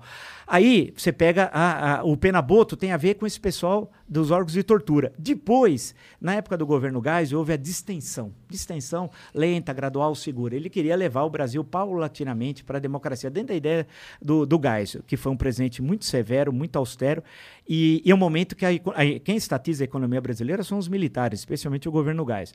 Ah, aí, a... Mas uma coisa que me, interessa, que me interessa nessa história toda que você está me contando é que, por mais que a gente teve histórias, no, é, momentos da história do Brasil que a gente foi para um, pra um âmbito autoritário da coisa, Sim. o Brasil, por algum motivo, nunca se perdeu tanto nisso, no sentido que não, não foi um Mao Tse Tung, tá ligado? Da É vida. porque aqui tinha os militares, essa é uma questão que você colocou interessantíssima, que é o que está até no meu livro, no meu curso, que eu lá, Ditadura Brasileira, que é a seguinte: é, os militares brasileiros não eram nazistas, fascistas, aí é bobagem quando eu falo daquela época, né? De 64. Eles são aí do, são positivistas, ou seja, um Estado central forte, modernizador, autoritário, né? E, e vem Mas eles aquela... são patriotas. Sim, naquele estão momento sim. bem do que eles Era marca- é, não, é, não tem nada a ver com, com o Bolsonaro. O Bolsonaro é traidor da pátria, né? Ah, ele é traidor. ok. É, ele se ajoelha pro imperialismo americano. Você imagina? Ele se É, ajoelha pra quem salvar os filhos dele. é, é, ele não faz uma coisa. Aí os militares, você tem um programa naquele momento eu, é, é de nacionalismo, de industrialização rápida, de inserção no Brasil no mundo, do Brasil ser uma potência no hemisfério sul, potência militar no hemisfério sul, vem até a história da bomba atômica, né?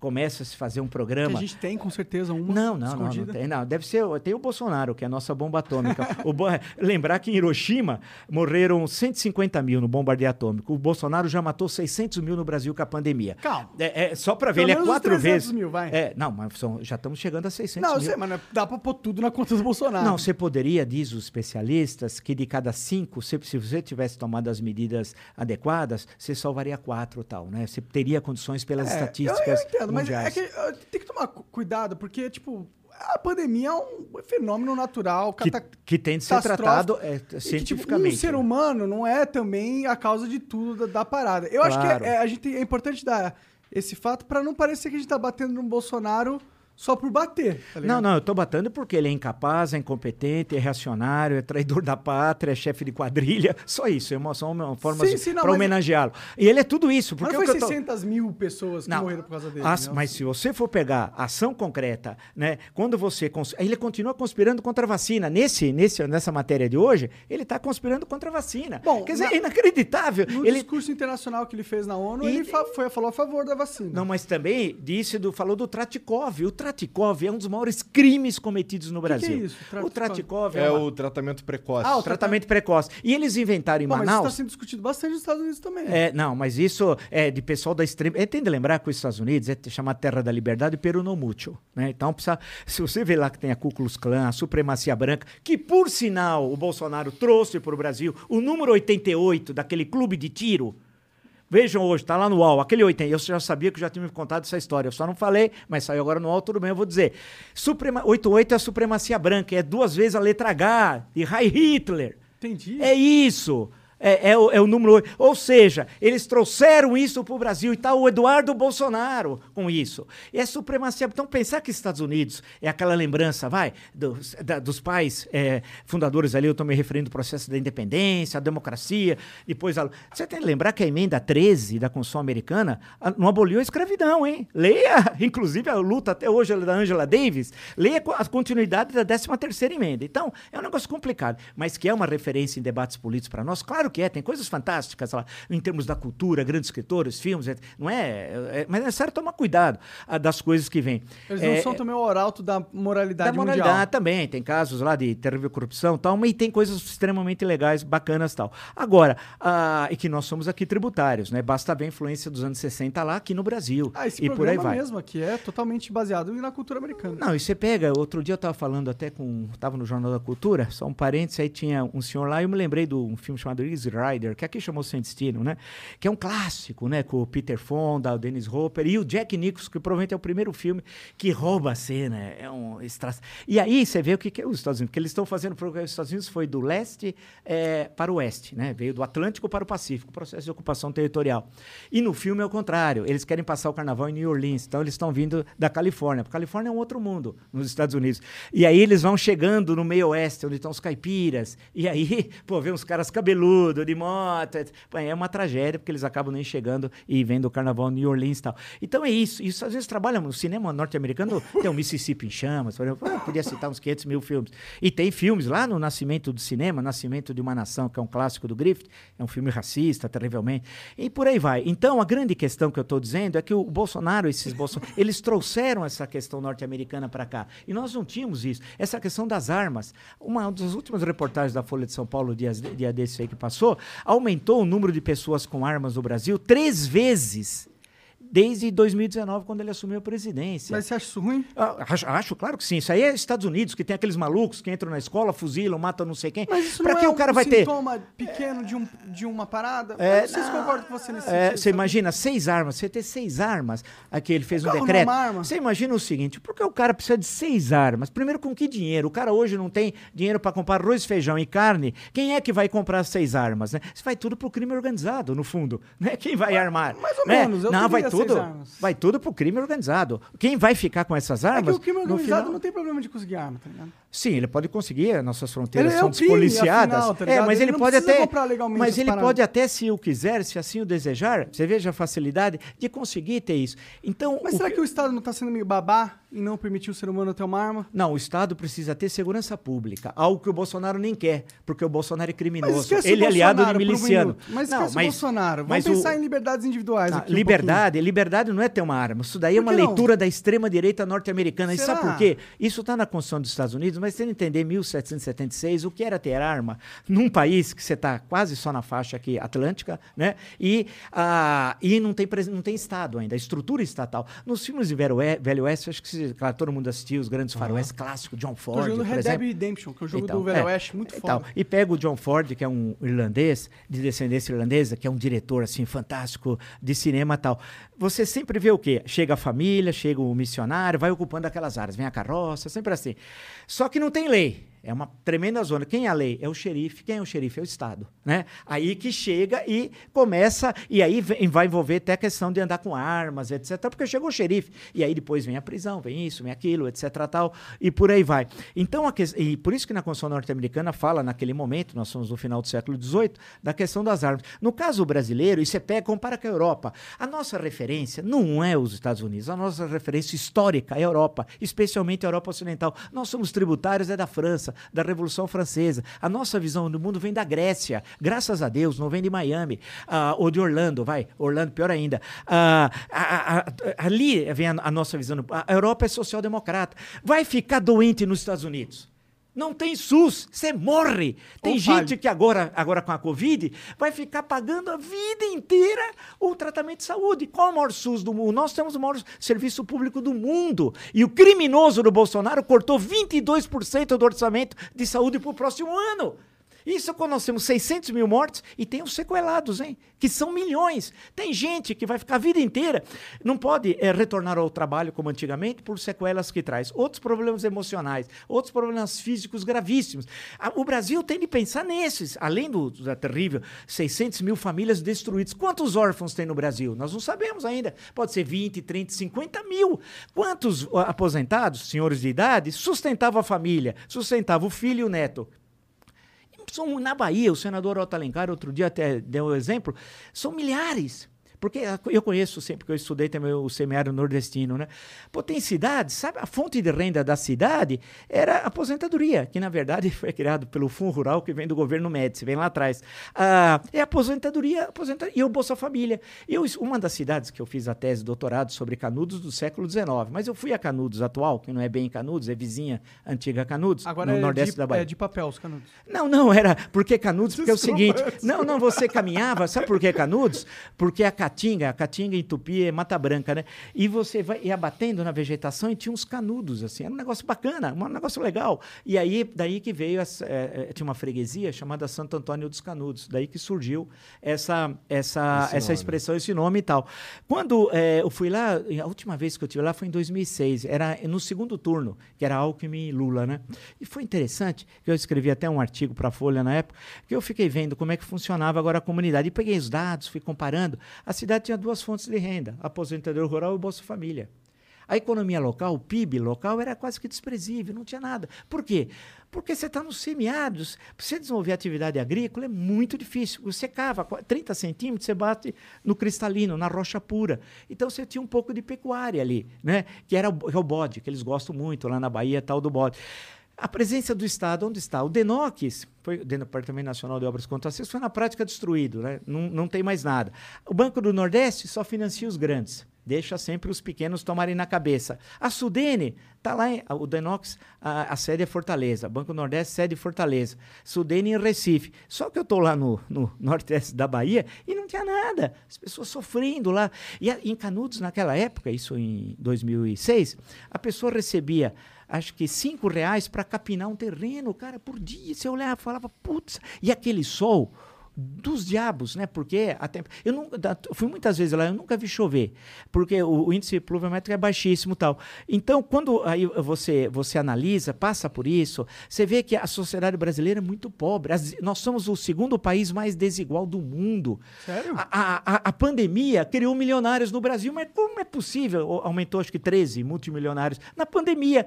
Pô, mas todo mundo piorou na pandemia, caramba. Mas, mas faz é. sentido, na verdade. Eu não sei como, eu é gostaria até de saber. De, até numa crise existe oportunidade. Sim, os laboratórios ganharam para a fortuna por causa do Bolsonaro, né? Vocês imaginam do cara mostrando aqui para a EMA, a EMA tá vindo aqui, né? Ele mostra para a EMA, né? Você ah, acha que aquela propaganda de laboratório, aquilo lá foi tudo de graça? Sim. Aqueles laboratórios ganharam fortunas. Mas não porque... só isso o argumento, né? Por exemplo, as empresas que também fabricam máscara tiveram um boom. Sim, mas Os podcasts máscara... tiveram um boom, Mas aí é competência de vocês, é outra história. Aí aí vocês não é vocês não estão vendendo, usando a pandemia como instrumento é, para lucrar. Isso não tem uma, Mas uma, acabou uma sendo, entendeu? Mesmo é, que a gente foi. não use.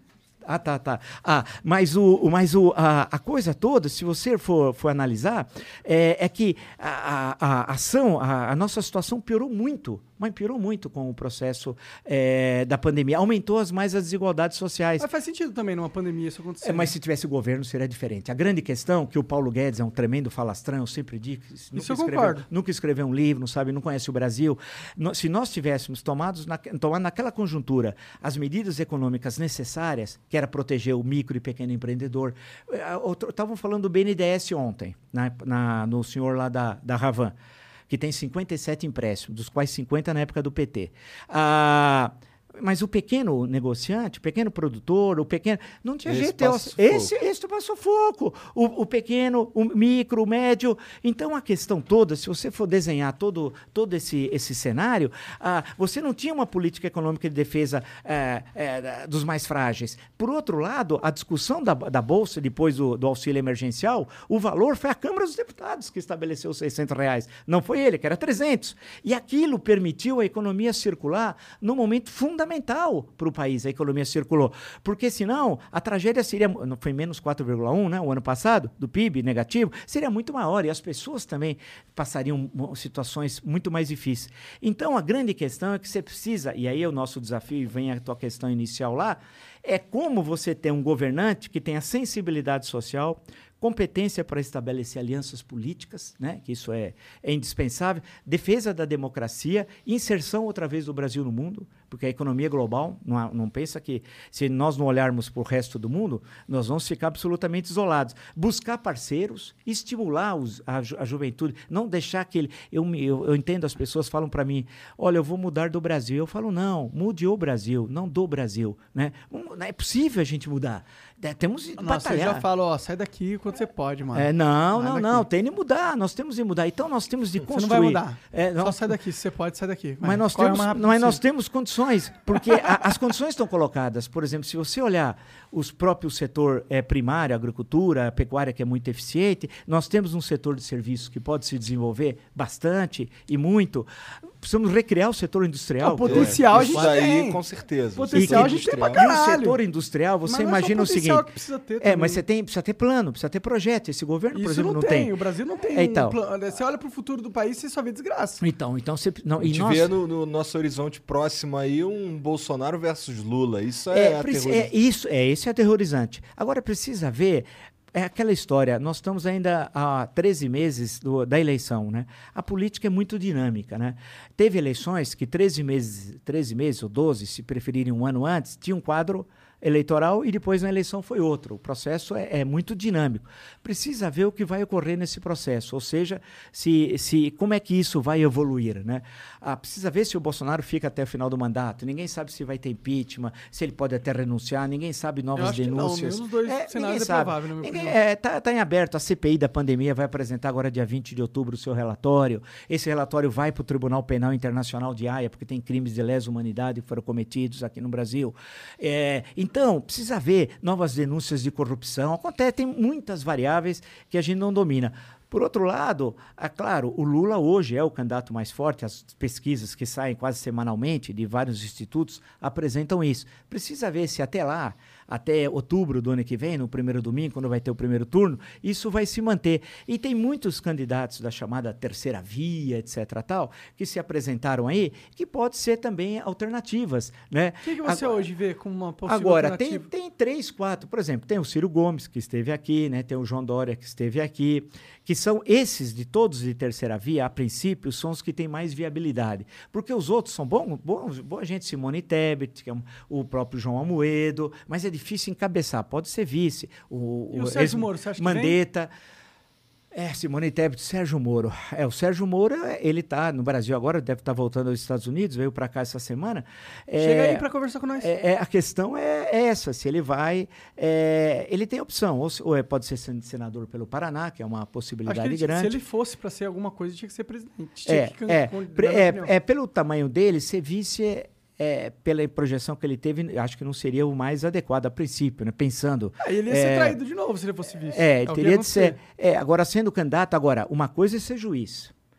É fácil, eu estou aqui, eu, os advogados estão aqui, os promotores aqui, eu vou lá, decido, etc. tal. Outra coisa é fazer política. O, você tem de convencer o outro. Não é que você decide quem é inocente e quem é culpado.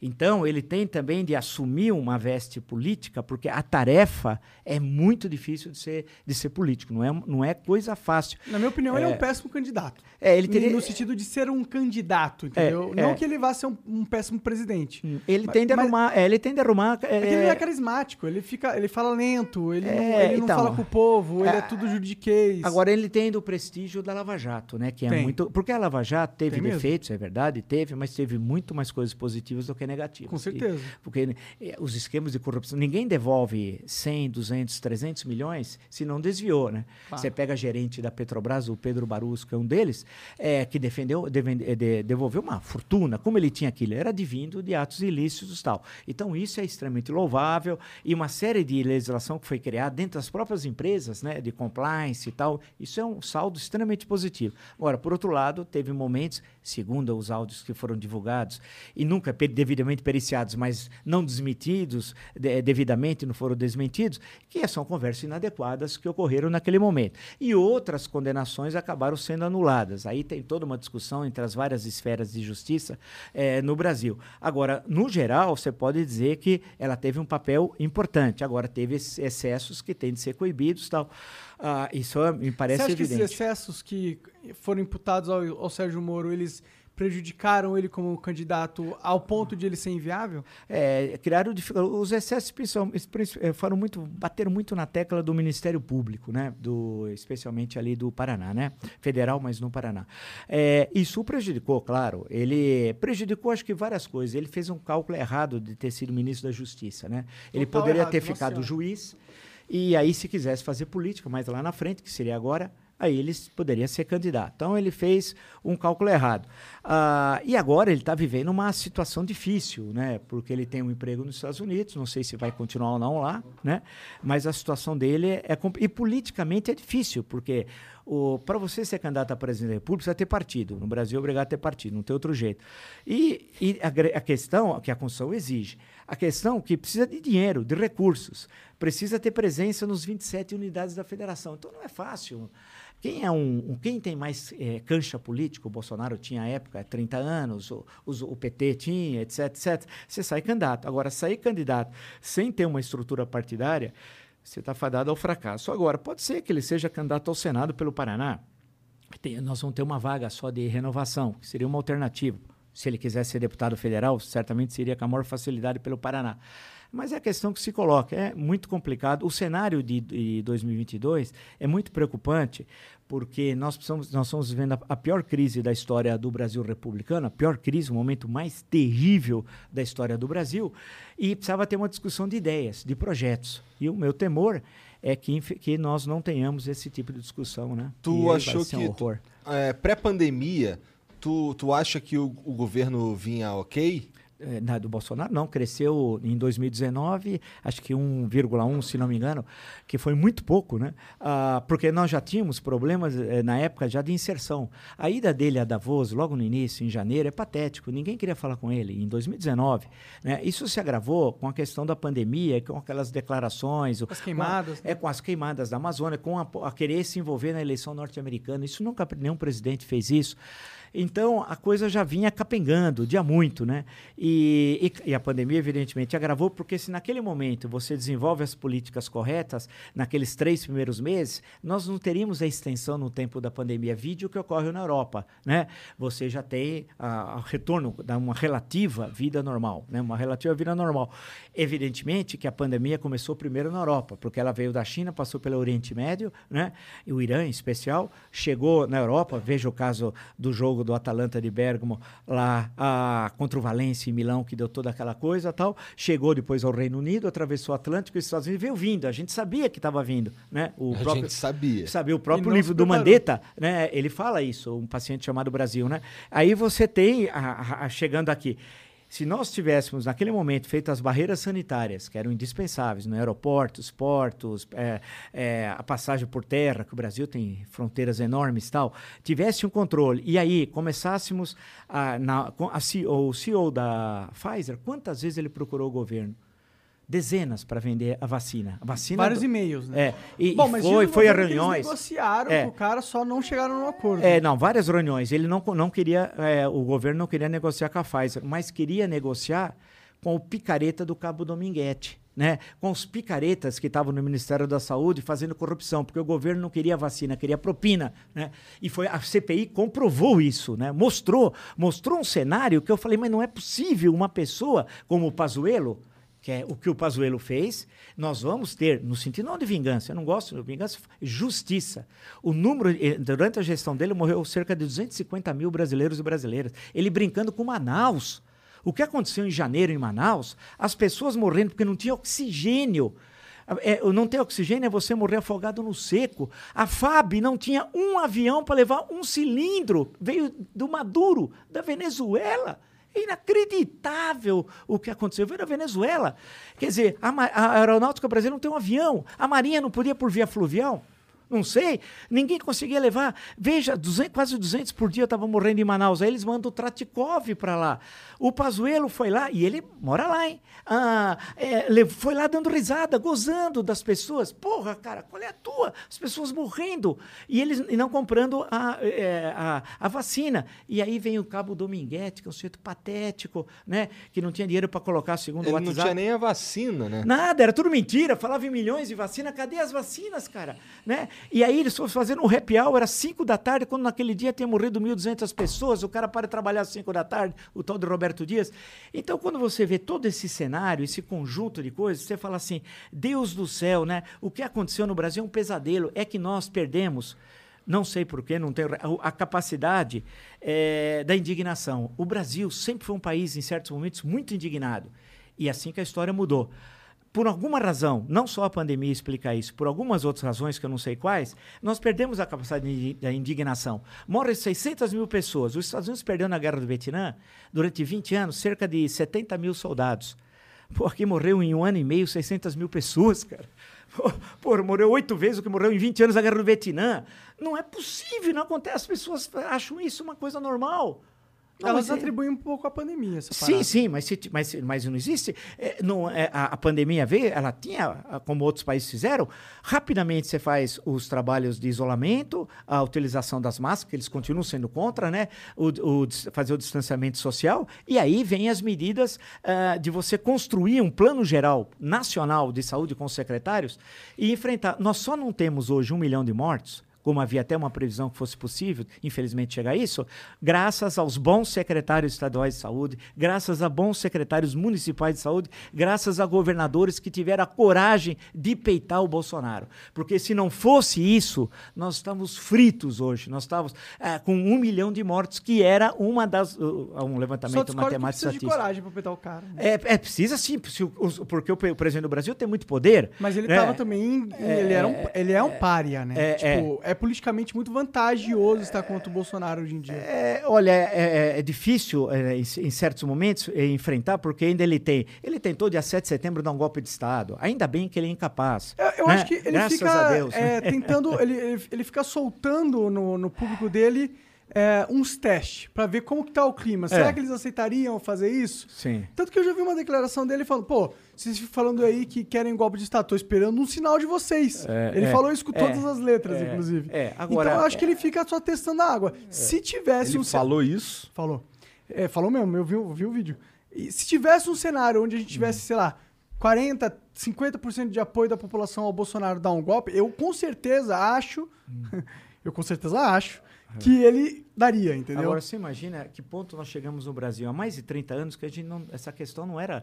a- As questões é, políticas eram resolvidas nos processos eleitorais, não em golpe de Estado. Isso já passou no mundo inteiro. Não tem mais Guerra Fria, não tem mais União Soviética, os Estados Unidos, duas superpotências. Guerra Fria tem. né? Não, Guerra Fria naquele sentido clássico de guerra. Isso Não, passou. clássico não, né? Mas tem Acabou. uma Guerra Fria rolando Já- aí com os É Estados que já Unidos caiu, já caiu o muro de Berlim, é que o Brasil é um país, agora, um país na é longe, aqui. Ah. Caiu no dia 9 de novembro de 1989. Aqui muitos, a notícia demora, o país é longe para chegar. Então, a- a- a- hoje o, mundo é outro. Falar em golpe de Estado, você acha que o investidor estrangeiro vai. E há muito dinheiro circulando, vai pôr um centavo num país que um presidente discursa na ONU como ele discursou, ou faz aquela palhaçada no 7 de setembro no Brasil em São Paulo? Então, o que nós precisamos é, voltamos à questão, a estabilidade política. A estabilidade política é que gera uma boa discussão política e o crescimento da economia. Nós precisamos saber para onde vamos. O país tem demandas, é, precisa crescer, precisam qualificar a força de trabalho, né? Es- acabar com o analfabetismo, não é possível você ter termos Saneamento básico, né? se metade das cidades não- e não tem saneamento de água e esgoto tratados. uma pergunta. É terrível. Uma pergunta. É, o- com certeza que o Bolsonaro é um agente do caos no cenário político brasileiro. Acabou sendo, é. é, Sendo, mas também porque é uma questão complexa né, de tentar entender o panorama de 2018, né? Porque você tinha outros candidatos no primeiro turno. Você tinha lá o Amoedo, você tinha o Álvaro Dias, você tinha o, o Ciro Gomes, você tinha a Marina, isso entre outros, né? Que eram candidatos palatáveis tal. Ah, a grande questão é que o anti-PT, porque a questão foi PT anti-PT, ah, acabou eh, sendo o Bolsonaro. Aí Você ele, acha que gente tivesse um Haddad agora, teria sido melhor a situação? Sim, eu, eu, não- eu não tenho nenhuma simpatia, posso dizer com tranquilidade, com o Haddad, porque nós tivemos também alguns embates judiciais, né? Ele te processou por causa que você sim. falou coisas que ele não, gostou. Não, não, eu falava, eu, na época eu trabalhava na Jovem Pan, eram coisas que hoje são consideradas desprezíveis frente à tragédia de 600 mil mortos. Que era o seguinte, ele era prefeito da cidade de São Paulo, eu começava a trabalhar muito cedo e eu abria a agenda de trabalho dele. E sempre ele começava a trabalhar nove e meia, dez horas. E eu falava, claro, é uma cidade pequena, a população de São Paulo é muito pequena, não tem problemas, uma cidade tranquila. Então não precisa também trabalhar, cansa, né? Depois duas horas de almoço, depois para de trabalhar cinco. Tanto que eu pus um apelido na época que pegou, mas chamado Jaiminho. O Jaiminho é um personagem lá do seriado Chaves, que é o carteiro, É. né? O carteiro sempre estava com Preciso fadiga. evitar a fadiga. fadiga. Fadiga, evitar a fadiga. Aí ele ficou furioso com isso. Aí ele chegou até a falsificar a agenda dele para me enganar uma vez. Isso foi em 2015, num dia que eu estava lançando meu livro. Que- Caralho, tu alugou um triplex na cabeça do Haddad. não, aí o que aconteceu? Ele falsificou a agenda, eu abri a agenda, não tinha nenhum compromisso. Era uma segunda-feira, e nesse dia caiu um dilúvio. Morreu, inclusive, uma senhora no Lago da Concórdia. Eita, que merda. Ah, foi uma coisa horrível e tal. E eu estava lançando meu livro à noite na Livre Cultura no Conjunto Nacional. Aí logo pela manhã eu abri a agenda lá, falei, pô, mas hoje está demais, hein? Hoje o Jaiminho exagerou. Pô, não tem aqui nenhum compromisso. Era, ele aí, às 11 da manhã, ele mostrou a agenda que tinha compromisso e fez gozação. Postou, olha, eu enganei ele, lá, lá, lá. Aí o Ministério Público entrou com uma ação contra ele. Por quê? Porque a agenda é, é a transparência. A Constituição fala no artigo 37, se não me engano, no, no capítulo lá, tem cinco pontos. Um deles é a questão da transparência. Tem que divulgar a sua agenda, isso faz parte. E, e ele falsificou um documento público, nesse caso, né? Aí houve todo um barulho à época, Caralho, etc. o cara tal. falsificou do Era uma coisa para gozar. fazer uma é, e depois só para tirar o um sarro e tal.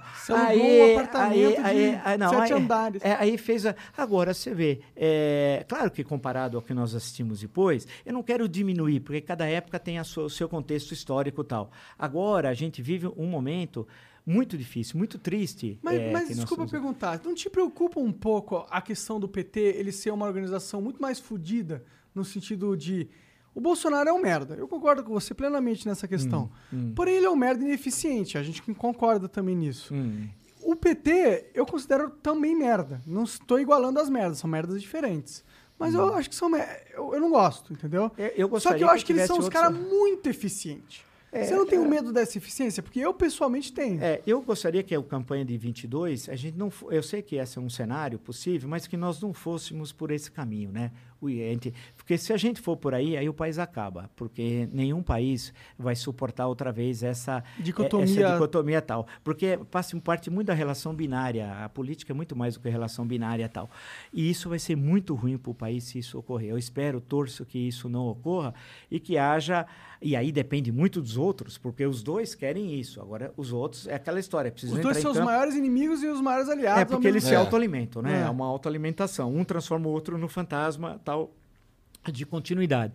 Vamos esperar que esses candidatos da chamada terceira via tal, apre- precisa apresentar programa, não é nome. Você precisa dizer o que você veio para quê? Você quer apresentar o quê? É, o único que né? tem isso é o Ciro Gomes. É, agora o, o Ciro Mesmo que o escreveu- programa dele seja falho, na minha É. opinião, em muitas É, formas. ele apresentou até em livro. Chegamos até uma vez a conversar lá no canal. Você leu o livro entrevista. Li, li, li. Nós fizemos uma entrevista sobre, acho que o Projeto Nacional O que, que É, você achou do projeto nacional. dele? É pra mim. interessante. Ele tem uma visão de mundo. Ele... Você não acha que é muito É. desenvolvimentista no sentido de achar que o Estado tem um papel maior que ele deveria ter? É, aí que precisa ver, né? é, qual é o papel do Estado? Essa é uma discussão central.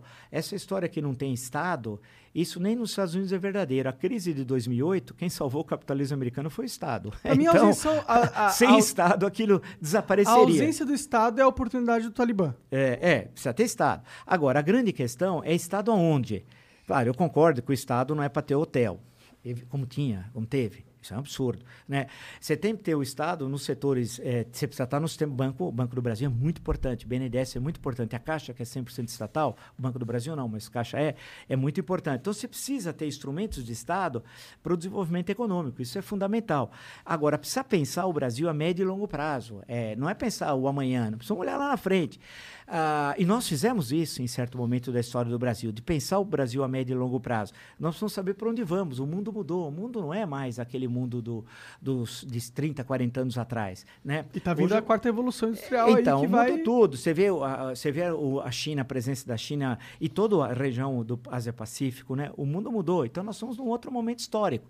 E nesse outro momento histórico, a gente tem de se reposicionar. Na época que o Brasil cresceu muito, o Brasil entendeu o que estava ocorrendo no mundo e se posicionou corretamente. Agora, nós, quando eu digo nós, em geral, nós precisamos saber para onde nós vamos. Se temos um setor agora do, do agronegócio que é eficaz, mas isso tem um limite também, porque outros países, especialmente na África Negra, até por influência chinesa, que é muito forte na África Negra, também estão desenvolvendo uma agricultura diversificada que não é, eh, tão dinâmica como a brasileira, mas poderá em certo momento ter uma proximidade Com com, o que acontece no Brasil. certeza, né? É, porque realmente o que ocorreu no Brasil, uma revolução, uma coisa fantástica. Então, a- a- o, e o mundo vai mudando. Hoje, essas, essas revoluções tecnológicas, o processo de trabalho mudou, e a gente precisa educar. O nosso, a questão da educação, do que eles chamam de qualificar a força de trabalho, é fundamental. Né? Você acha que a internet vai ajudar a gente nesse sentido? Eu achei que ajudaria muito em certa época, seria mais fácil do que na realidade está ocorrendo. né? Porque o Brasil é um país, por exemplo, tem mais celulares que habitantes. Isso é legal. É, então, eu acho que 120 milhões, não sei, de brasileiros, 100 milhões têm acesso à internet, que é um número muito legal. Muito, é, é legal, quanto mais ampliar, melhor, mas já é um número extremamente Muito expressivo. Agora, que as pessoas vão dominando coisas mais simples, já estão dominando. Agora, você tem de ter um processo de educação em massa, né?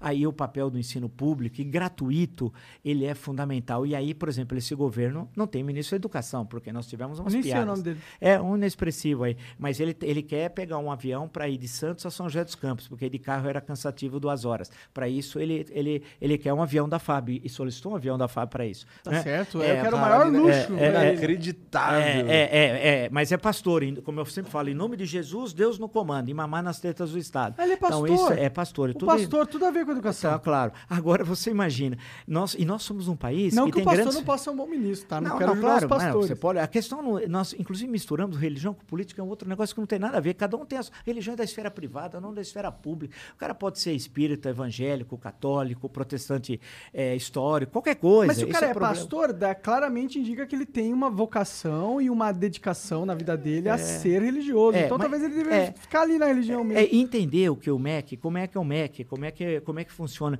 O Brasil é um país muito grande. É, nós temos, pô, qu- quando se falava e sempre é, que era um país é, continental, e é, e são realidades muito diferentes. Você vai é, na Amazônia é uma coisa, e a Amazônia, são muitas Amazônias, cada Amazônia tem a sua particularidade. Você vai no Nordeste também, você vai em São Paulo, aqui na cidade de São Paulo, você tem várias cidades de São Paulo. Muitas vezes Cada uma bairro distância é- de um quilômetro, você vai da extrema riqueza para a extrema pobreza.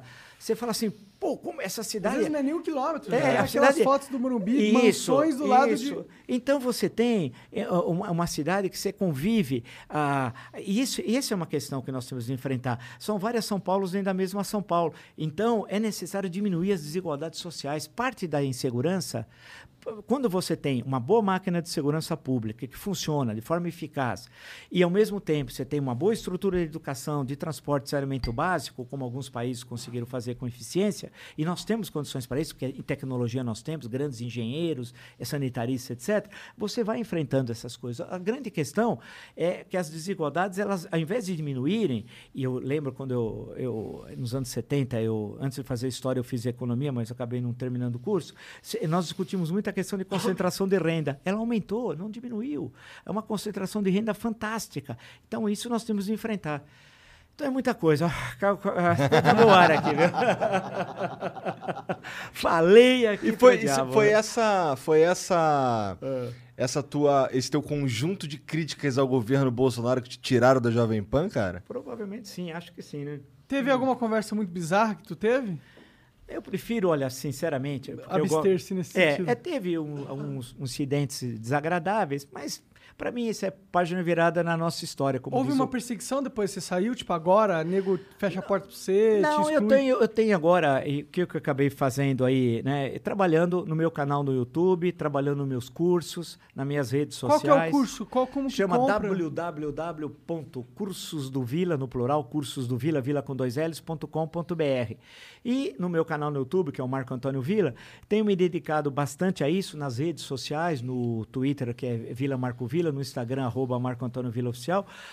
Tenho trabalhado nisso, tenho agora lanço na primeira semana de no, se- primeira quinzena de novembro, vai, porque é um livro é uma história geral do Brasil, que é uma coisa um trabalho fabuloso pela editora Planeta, pelo selo Crítica. Acho que o título é acho acho que porque está quase definido porque essas coisas vai e volta entre, entre eu e a editora, que é normal, deve se chamar um país chamado Brasil. É uma Legal, história, é uma história do Brasil que vem desde o século XV, da expansão marítima portuguesa, até 2002, até o começo do século XXI, né? Foda demais. Então, deu um trabalho do cão, que é uma história geral, né? Porque e ser Imagino, conciso, pesquisa, e ser conciso é uma coisa que dá trabalho. Tem uma equipe de pesquisa? Não, não, foi só eu com a cara e com a coragem. Com- também porque eu tinha escrito muito, eu publiquei muito, escrevi muito, mas eu achei, como sempre quando você começa um projeto, você acha que é mais fácil, né? E quando você está no meio, você fala, pô, esse negócio é muito mais complicado do que eu imaginava. Porque você tem uma bibliografia muito boa no Brasil, histórica, acadêmica, e eu trabalhei com isso, com essa bibliografia consolidada, e consegui fazer o livro. No final já tem três pessoas como leitores críticos que a editora põe para ver, ver se gosta. É legal isso, porque eu quero que a pessoa aponte e tal. O pessoal gostou muito. E agora estamos fechando a capa, tem lá os mapas, então sai na primeira quinzena de novembro. Que e aí, são esses? Os mapas, para explicar, né? Porque tem que ter localização geo- geográfica. É legal pegar um livro de história do Brasil e você ter mapas que identificam aquele momento histórico Ah, que legal, você está tratando. um, um onde é- livro do Tolkien. é, não, você tem que mostrar, porque senão. E agora, com a volta dos, até o futebol, em início, 1 de novembro já volta o público até 100%, estão dizendo. Então, nós vamos fazer um lançamento presencial, porque senão faríamos eh, virtual, né? E como eu fiz as outras vezes, antes da pandemia. Vai presencial muito melhor. É claro. Conversar. Não, você pode conversar, você sai cedo e é sempre muito, muito legal, muito agradável ter contato com os, os, os, Os assinantes, os, os assinantes, leitores, eu, tudo, e é gente boa e tal.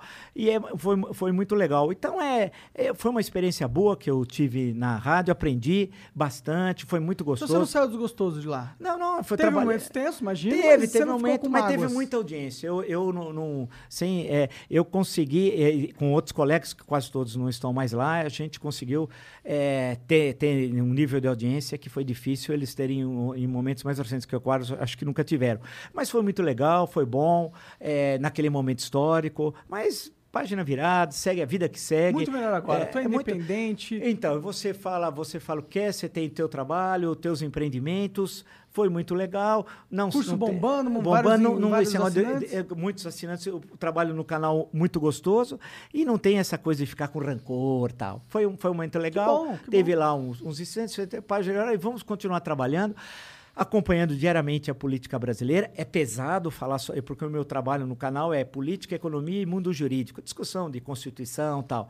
É, é coisa pesada, mas eu entrevisto gente também que eu acho que são super legal, eu aprendo com as entrevistas, sempre no sentido plural, né, para olhar. Você a- traz os bolsonaristas não, conversar? não, não dá, não, porque eles estão fora do campo democrático. Aí não dá. Todos Quem- eles? ah, tá, não, não tem. Hoje ninguém. eh, Alguém poderia se enganar no começo, agora não. Depois de tudo que nós É que assistimos. tem muito ignorante. Né? É, não, tivemos coisas. É, não, quando uma pessoa, por não saber, até. Agora, o duro é quando são pessoas que você sabe, né, que tem informação que poderia. E que entende esse momento e, a- e age de forma absoluta, na minha leitura, inadequada. Então, na área de economia, eu chamei lá os, quase todos os ministros que estão vivos da Fazenda, todos Ah, quase foram massa, entrevistados. Das várias correntes, pegar o. ah, pegamos lá, Delfineto, depois você pega o Guido Mantega, passa para o Maílson da Nóbrega, passa para o Bresser Pereira. ah, em suma, só aí são momentos históricos os mais diferentes, né?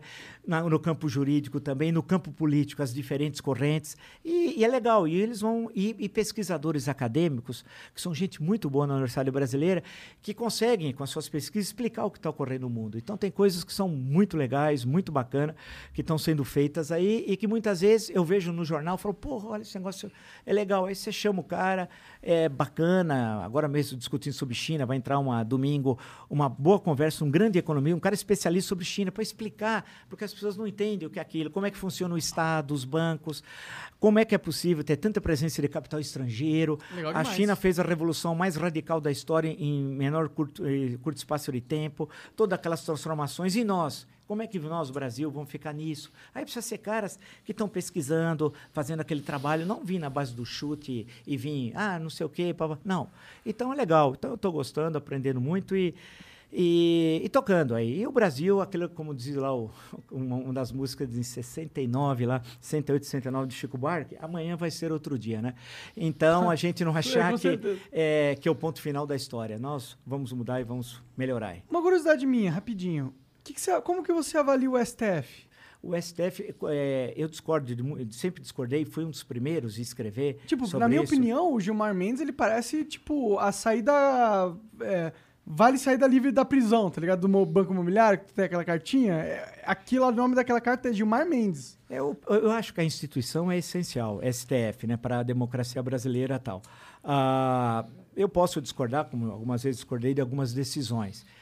Tem ministros que eu posso ter simpatia e outros que eu, que eu acho que, que eu não gosto tal. O que, que você acha do Gilmar Ah, Mendes? ah, ah, Ele tem as posições dele, né? É a única co- uma coisa boa, ele é santista, isso eu sei. Ah, o que já é muito bom. E eu não sei se ele se chama Gilmar, porque o pai, porque ele nasceu mais ou menos nessa época que eu já falei do, do Gilmar dos Santos Neves, era uma pessoa era uma referência para todos nós, tal. Não sei se tem alguma relação com isso, mas ah, Bom, eu queria ser tem- muito amigo do Gilmar Mendes. é, é, mas é, a- eu acho que é importante essa questão da, de a gente entender também o funcionamento da justiça brasileira, como é que essa estrutura, STF, STJ, como é que funciona os tribunais de justiça. Eu acho que nós estamos vivendo um momento que de pouco em pouco a gente vai entender o funcionamento da justiça, do poder legislativo, do poder executivo. Mas você não sente que eles são meio ativistas judiciais? Também porque muitas leis não são aprovadas pelo Congresso Nacional ou quando são aprovadas deixam muito espaço aberto. Por exemplo, até hoje nós não temos uma lei do impeachment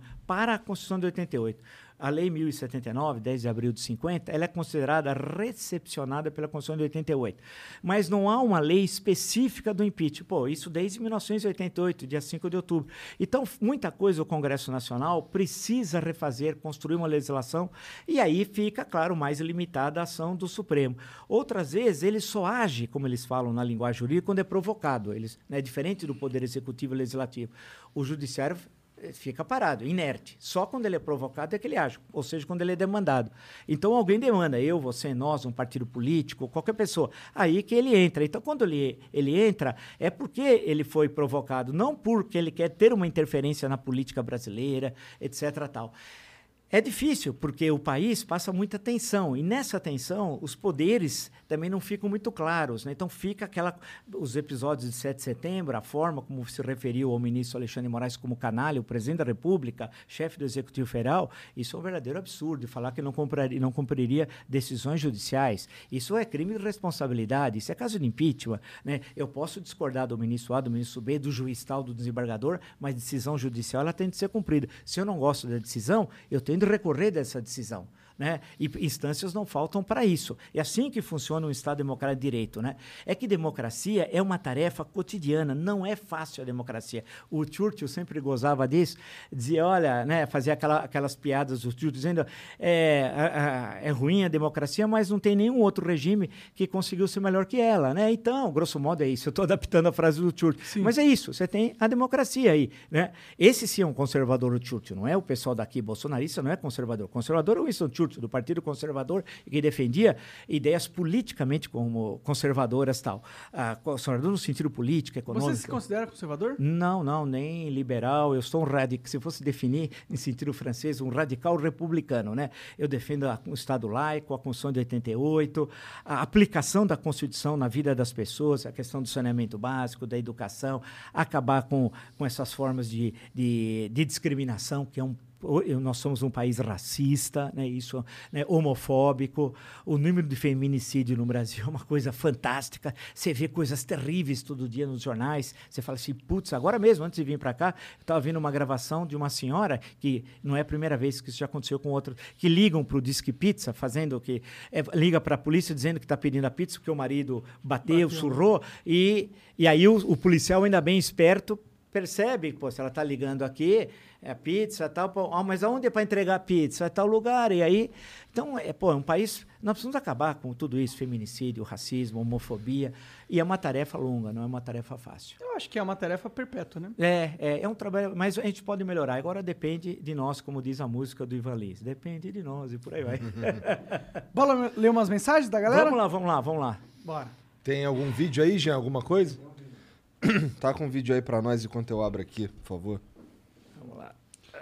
Vamos ver o que, que vem de bombinha da galera aí. Manda aí. Olha lá, já começou com o vídeo. Professor, me explica.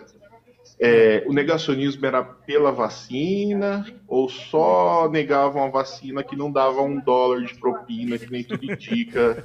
A gente falou sobre isso. Ia ocorrer aí nesse governo aí. Me explique isso aí, professor. Professor, te admiro muito, escuto todos os dias. Parabéns pelo seu trabalho. Valeu, muito obrigado. Oh, felizão, é, cara. Valeu, valeu, obrigado. Uh, como é que ele chama? Oh. Flávio. Flávio. Pô, Flávio, obrigado. Flávio. É o seguinte, Flávio, eu acho que são as duas coisas, você tem razão. Um, queriam propina, e a CPI mostrou isso, não sou eu, foram os depoimentos é, inúmeros aí, né? A Covaxin, que tinha um invoice em três línguas, português, espanhol, inglês, ia receber em Singapura, mas ia receber antes de entregar, era tudo malandragem, 171, igual... Aí, outro tem o negacionismo, né? Que é essa questão da, do, do rebanho, da imunidade de rebanho, né? que é uma loucura, né? Ser contra a vacina, esperar é, contaminar 70%, loucura porque aí o vírus não, né? é, não circularia. Ah. E o número de mortes. Então, acho que houve uma combinação de negócio e de negação, né? infelizmente. O Alcides Fernandes diz aqui: Gostaria de poder me considerar aluno do professor. Obrigado. Quem sabe um dia. Professor, sou do Rio Grande do Sul. É só comprar o curso, pô. É. sou do Rio Grande do Sul e gostaria de saber se poderia indicar algumas obras sobre figuras icônicas do Rio Grande do Sul, como Júlio de Castilhos e Garibaldi. A história do Rio Grande do Sul está sendo esquecida e enterrada. É, o Garibaldi passa pela Guerra dos Farrapos, depois volta à Itália e ali participa, da, e é importantíssimo na unificação italiana, né? E aquele caso Canita Garibaldi e tal. Ah, no caso da história do Rio Grande, é isso, sobre o castilismo. Ah, aí tem, eu de cabeça agora, tem um livro do Joseph Love, ele só escrever Joseph Love, colocar no, no Google, livro, aí vai, ele tem alguns livros importantes sobre o, um historiador americano, já falecido, muito bom, ah. sobre o Rio Grande do Sul. Caralho, né? um gringo falando sobre Ah, mas nós temos os brasilianistas. Nos anos 60, 50, cerca de 50 anos atrás, houve uma corrente muito grande de historiadores americanos estudando o Brasil. E, e alguns são ruins, mas muitos são excelentes. Que da hora, É, gente de primeira, tal. Por que, que ele se estudou- interessava pelo Brasil? Aí tem a ver a, a Guerra Fria, né? O Brasil é o país mais importante da América Latina, né? né? Olhando os anos 60, sentido. teve a Revolução Cubana, um certo medo de que pudesse ocorrer uma coisa no Brasil e começo a estudar e, e tem trabalhos realmente de primeira, de primeira. Da hora demais. Uma pergunta, o que, que você acha do Eduardo Leite? Eu, eu conheço pouco dele, a não ser que eu vejo pelo jornal, eu não acompanho muita política Eu sei que a mídia gosta Grande. dele pra caralho. É, vamos ver é, agora. uma- é tipo, se põe como um candidato É, eu- mas novo. vamos ver se ele aparece agora e aparece mais nacionalmente, né? E aí vai dar para ter uma opinião sobre ele. Boa. O Zé Flávio Júnior diz aqui: sou fã do professor e santista como ele, e queria fazer uma correção. Vila sempre diz que Bolsonaro só participou de um debate em 2018, mas o líder da Caterva foi em dois. O da Band e o da Rede TV, onde foi humilhado pela maravilhosa Marina Silva. Santos, sempre Santos.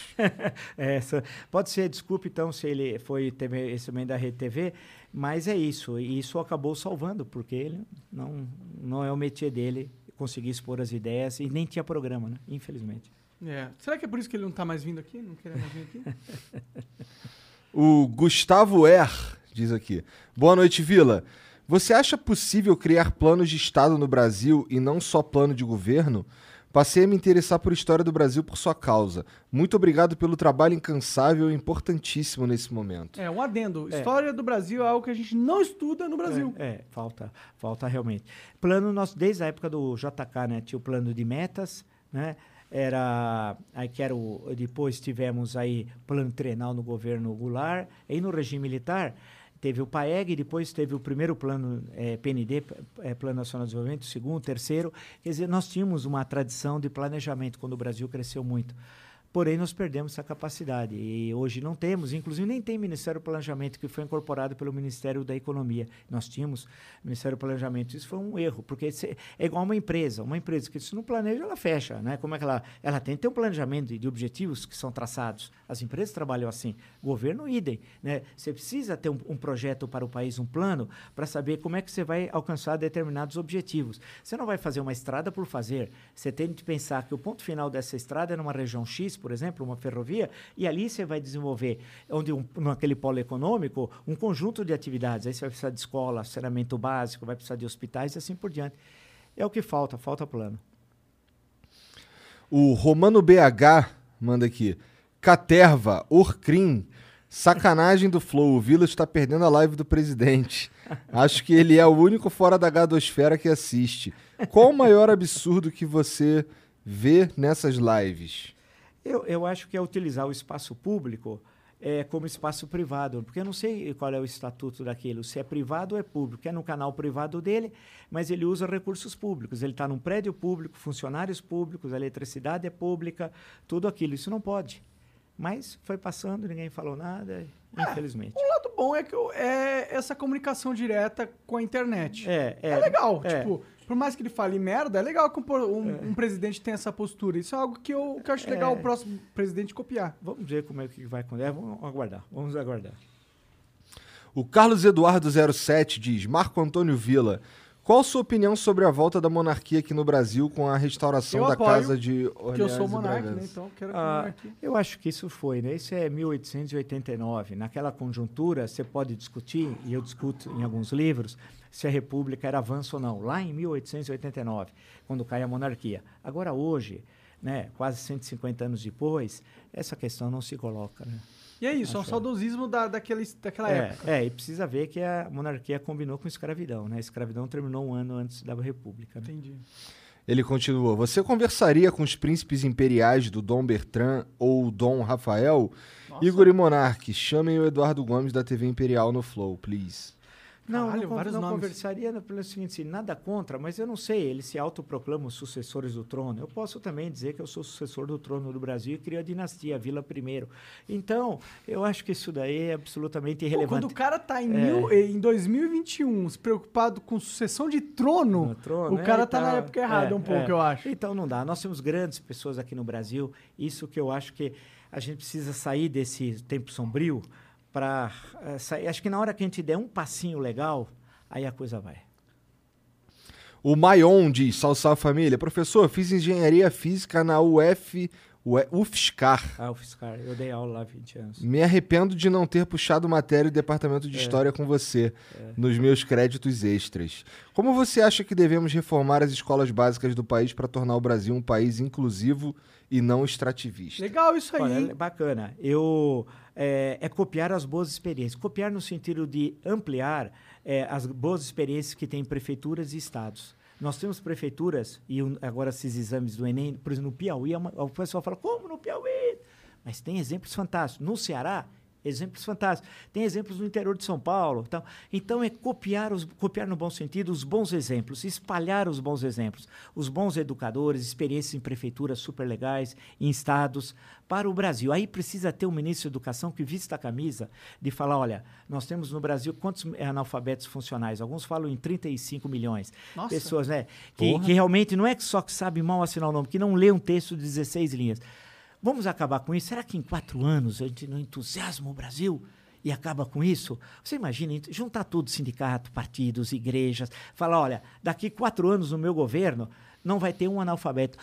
Pode ser que ele leia com dificuldades, mas ele vai saber escrever o nome e vai saber, eh, ao menos, ler, entender um pouquinho de um panfle- panfleto, de alguma coisa, de alguma informação. Puxa vida, a gente poderia falar assim, no Brasil não tem mais analfabetos. Pô, isso seria... Mas aí precisa ter aquela garra, aquela disposição, precisa ser aquele ânimo, aquela, é aquela coisa que o Brasil perdeu, né? Que nós tínhamos em certo momento, ah, que era essa coisa, esse entusiasmo. O a palavra, otimismo, né? Otimi- e precisa ser otimista.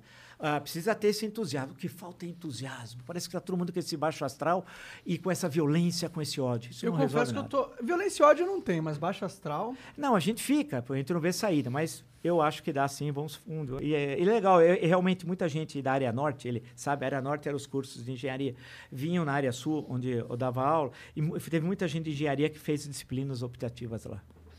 O Monark 2022 mandou aqui. Fala, professor, qual a opinião do senhor sobre o atual posicionamento da Jovem Pan, com quase todos os seus comentaristas que apoiam o governo? Você acha que é Jovem Panos agora? O Tutinha só pensa na audiência? Aí fica chato eu falar, É. é, deselegante, sinceramente. Mas Porque, que- que porque um- eu trabalhei lá e, e eu, eu não vejo e não assisto. Só sei que acontece o que as pessoas me falam. Mas eu não, não fica chato eu emitir. Sabe que eu entendo um pouco o posicionamento da Jovem Pan? Hum. Porque no mundo onde tá todo mundo batendo no Bolsonaro, você ser um veículo que. É, mas as TVs, o SBT não bate, o Record não bate, a Rede TV não bate, é, a maior parte das rádios não batem. Você vai no interior, meu Deus, você não sabe o que é o interior é de arrepiar os cabelos. Agora ela tem a posição dela, Só que tudo bem. o meu argumento é que o tem nada. SBT e essas todas elas não têm uma influência na internet tão grande quanto a Jovem Pan. Pra Hum. mim, das mídias antigas, ela é uma das mídias que mais está jogando jogo moderno atualmente, ou seja, tem uma presença na internet. Hum. E aí eles a- apoiando o Bolsonaro, não estou discutindo o mérito dessa parada, só discutindo o mérito comercial, talvez. Hum. Eles apoiando o Bolsonaro, talvez eles ganhem um público que se sente órfão numa mídia que é cada vez mais anti-bolsonarista. É, eu, eu, eu, eu- eu- com relação à questão da Jovem Pan, fica muito chato, seria deselegante, até meio... Tá, Tá. vamos pra próxima. Manda ver. Léo Lee 7 manda aqui. Salve Flow. Salve, salve família. Parabéns ao professor Vila pela presença no Flow. Gostaria de saber da possibilidade de um debate deste professor junto ao jornalista Eduardo Bueno neste espaço. Sabem muito Nesse da história aqui? do Brasil. Abraços. Ah, debate eu não, eu não quero. É, É. Não, debate, eu estou cansado de debate É. também. É, respeito o trabalho de todos, cada um está na sua aí, dando dando o seu suor e, e é desejo ruim. sucesso a todo mundo. Debate é ruim. Deba debate, pra mim, é o equivalente da política ao pão e circo, entendeu? É, não, eu acho que É você de- deixar é, no máximo supérfluo e fútil É. e colocar num patamar de briga, de... de- é isso. Eu desejo sucesso a todos, trabalhar e, e vamos em frente. Professor, muito obrigado pela presença. Pô, obrigado pelo legal, papo. Legal, acho que eu agradecer a vocês.